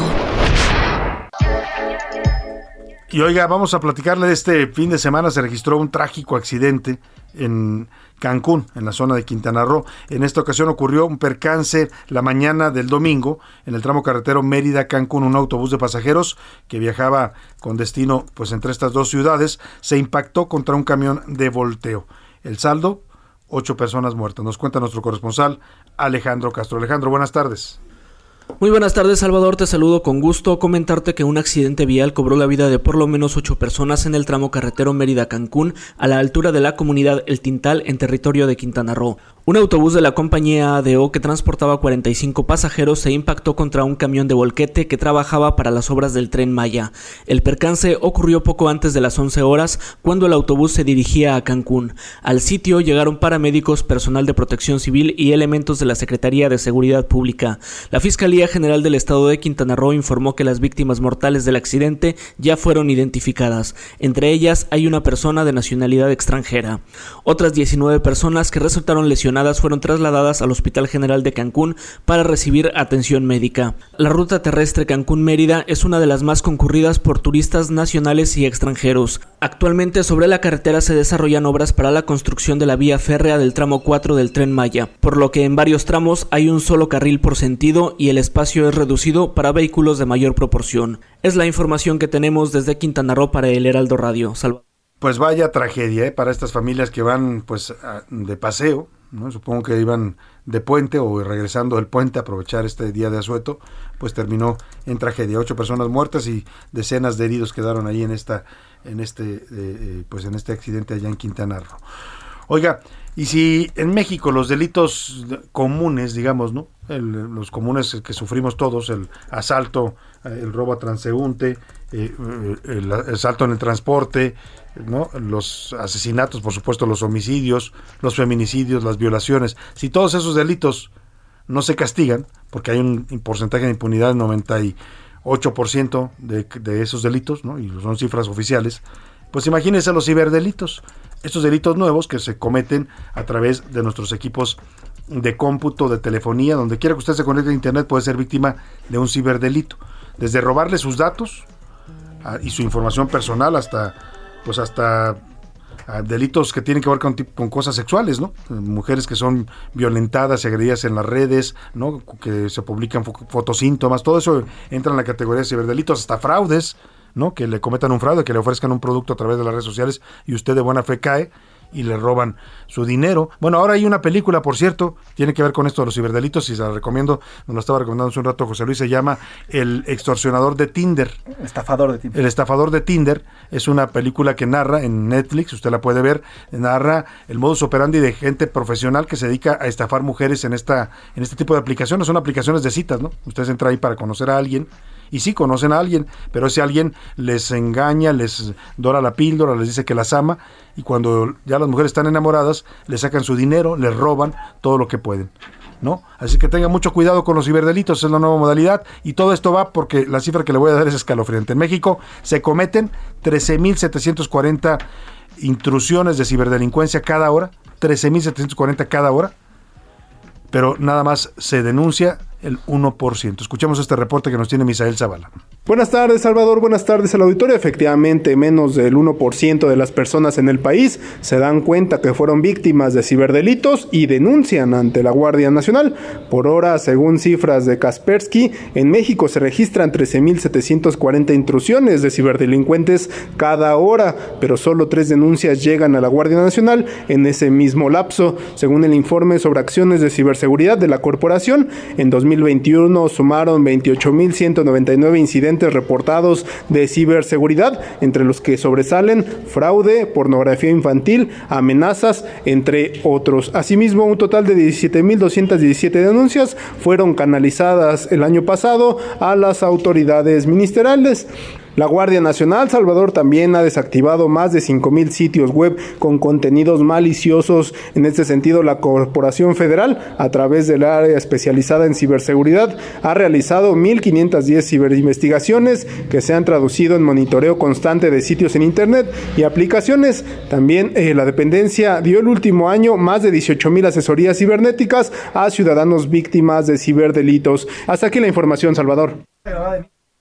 Pues ahí está, tenga mucho cuidado, de verdad, protéjase, no conteste, no abra correos de gente que no conoce, ni aunque le digan, ganó usted un millón de pesos, no crean eso, o acabas de ser beneficiado con esto, no crean eso, ni aunque aparezca un contacto suyo, si no está seguro, no lo abra, porque lo pueden, lo pueden eh, pues clonar o le pueden robar datos a partir de un mensaje en WhatsApp, de un correo electrónico, así es que tenga mucha precaución cómo usa sus aparatos de cómputo, cómo usa las redes sociales, cómo usa su correo, porque a través de esos mecanismos es donde están cometiendo la mayor parte de los ciberdelitos. Y las aplicaciones, pues qué le digo, ¿no?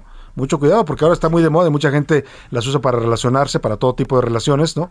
Estas aplicaciones de, de internet pues sí, nada más hay que ser cuidadosos porque ya le platicaba este documental, le recomiendo que lo vea, es importante para sobre todo las mujeres que utilizan este tipo de aplicaciones para conocer personas, pues siempre hay que ser muy cautelosos. Vamos antes a otro tema, vamos rápidamente a otro tema, Mm, le platico sobre el tema de la educación. Aquí le hemos dado seguimiento a las modificaciones que el gobierno, la Secretaría de Educación Pública, ha implementado en el sistema educativo.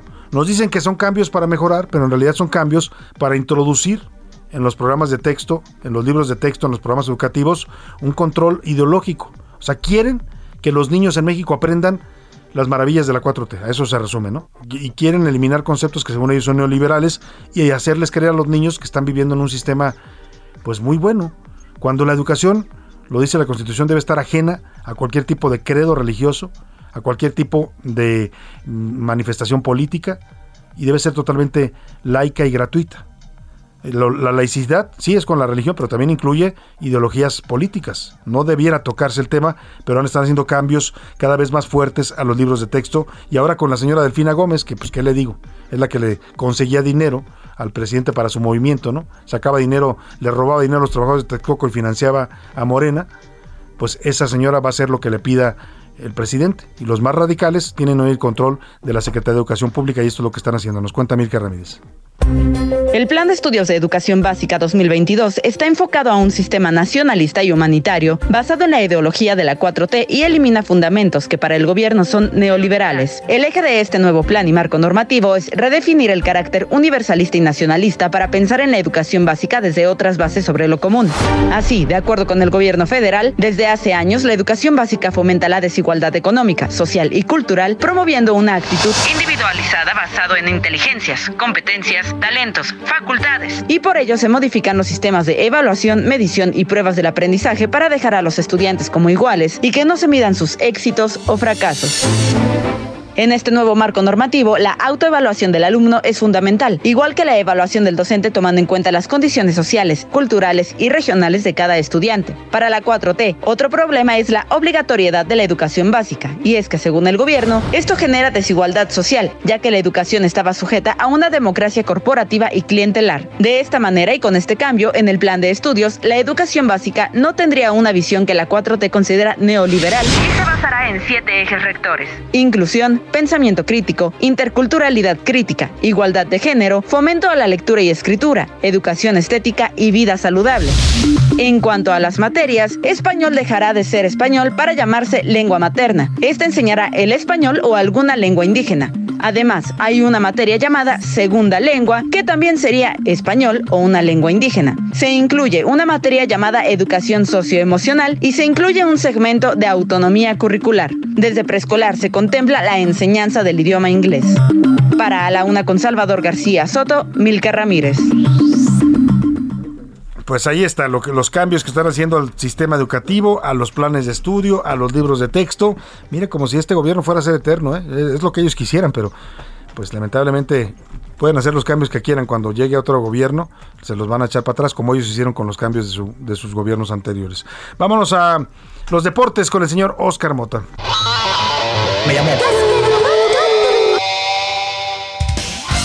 Oscar Mota, ¿cómo estás? Muy buena tarde. Mi querido Salvador García Soto, ¿cómo estás? Te mando un gran abrazo a las amigas y amigos. Hoy un gran día para ganar. Yo, yo no sé si con esto que voy a decir, querido Salvador, me voy a terminar disparando en el pie, me voy a ensartar, como decimos los mexicanos, pero yo no sé por qué Javi ahora no me aventó su pajarraco. Porque anda, porque anda de, de capa caída, Javi. O sea, es que. Con razón. ¿Cómo ahorita te va a poner el pajarraco si el pajarraco anda. ¿Ves? Caído. No sirve para nada. De hecho, de hecho, precisamente por él y por todos mis amigos americanistas, querido Salvador, hoy voy a empezar la sección de manera diferente. Hoy voy a leer la tabla general del fútbol mexicano de atrás para adelante, para podernos informar bien. ¿Cómo Lugar número 18, Mazatlán. Lugar número 17, Santos Laguna. Lugar número 16, el América. No puede ser. Antepenúltimo lugar. El América Salvador. en los sótanos del fútbol mexicano. En el sótano. Y como bien platicamos al inicio del programa, el día viernes lo platicamos también en el espacio, por supuesto, llegó eh, el jefe, Emilio Azcarra Gallán, a jalarle las orejotas, a decirles, caramba, pónganse las pilas. La realidad es que no resultó. El Atlético San Luis, que por cierto, era un equipo que no había anotado gol en el torneo, querido Salvador, y les iba ganando 3 a 0. 3 a 0 Terminaron al- alcanzando por ahí 3 a 2. Y bueno, vaya situación. Oye, ¿y el señor Solari se queda? Todavía, todavía tiene vo- voto de confianza. Precisamente escuchemos las palabras de Santiago Solari ante esta nueva derrota, segunda consecutiva que tiene el América. Hicimos un mal primer tiempo y tampoco estuvimos bien en el inicio de la segunda parte. No, no salieron las cosas y perdimos merecidamente. Y tenemos que hacer nuestra autocrítica, seguir trabajando, trabajar juntos, empezar a trabajar juntos sin, sin poner ninguna excusa, pero es cierto que el comienzo no ha, sido, no ha sido sencillo. Supongo que para los otros equipos tampoco, pero para nosotros ha sido duro. Pues, básicamente, querido Salvador, descubriendo el agua caliente, claro que no ha sido sencillo. La gran ventaja que tiene el América es que tanto Santos como Mazatlán son más malos que un domingo sin dinero, entonces volvieron a perder ellos y es por ello que está en el lugar 16. Vamos a ver entonces cómo le va al equipo americanista. Los que siguen de líderes y dando un gran torneo es el Puebla, el Pueblita que está en el primer lugar haciéndolo, insisto, muy bien. Y después de ahí está Atlas, Pachuca, Cruz Azul, Tigres y los Pumas. Pese a que cayeron, pero estos resultados que obtuvieron de manera positiva los tienen en esa posición. Antes de irme para de manera muy rápida, hoy a las 7.20 de la noche, tiempo de la Ciudad de México, apúntelo bien, 7.20 de la de tiempo de la Ciudad de México, 7.20 de la noche, será la prueba de patinaje artístico curso corto, donde estará participando el mexicano Donovan Carrillo, oriundo de Zapopan, saldrá en el octavo sitio, compiten 30 patinadores, el objetivo, querido Salvador, ese con la canción de Black Magic Woman de Carlos Santana que estará eh, utilizando Donovan Carrillo, poder calificar entre los primeros 24 para llegar a la final. ¿Dónde Ese es podemos verlo? ¿Dónde podemos verlo para echarle porras a Donovan Carrillo? ¿Y a qué hora pasa? Marca Claro, en marca en el canal Marca Claro, a partir de las 7.20 de la noche, Donovan Carrillo, insisto, saldrá el número 8, por ahí de las 8 de la noche más o menos. Bueno, pues hay que apoyarlo con todo al señor Donovan Carrillo para que se traiga una medalla de allá de Beijing. Muchas gracias, Oscar Mota. Hoy un gran día para ganar. Un abrazo, gracias. Nos despedimos de usted, ya no nos queda tiempo. ¿Hay algo de último momento? Rapidísimo, senadores del PAN exigieron a Pemex abrir todos sus contratos con la empresa Baker Hughes, esta empresa que estaría relacionada con la casa del Ujú. señor José, José, José Ramón López Beltrán, el hijo del presidente. después de que uno de sus ejecutivos rentara esta residencia al hijo del presidente. Y es que están saliendo, saliendo nuevas evidencias, nuevos contratos, nuevos beneficios que obtuvo Baker Hughes, aparentemente por haberle prestado o rentado, eso es lo que se tiene que aclarar, una mansión al hijo del presidente. Este presidente que decía que él era diferente y que sus hijos no iban a incurrir en actos de tráfico de influencias, pues ahí está. La realidad lo desmiente. Vámonos a despedir con música, pero antes déjeme agradecerle en nombre de todo este equipo que nos haya acompañado. Y bueno, ya sabe que aquí lo esperamos mañana en punto de la una de la tarde. Pase una excelente tarde, provecho, descansa si tiene puente y aquí lo esperamos en A la Una. Y si el viento hoy sopla tu favor y yo no te guardaré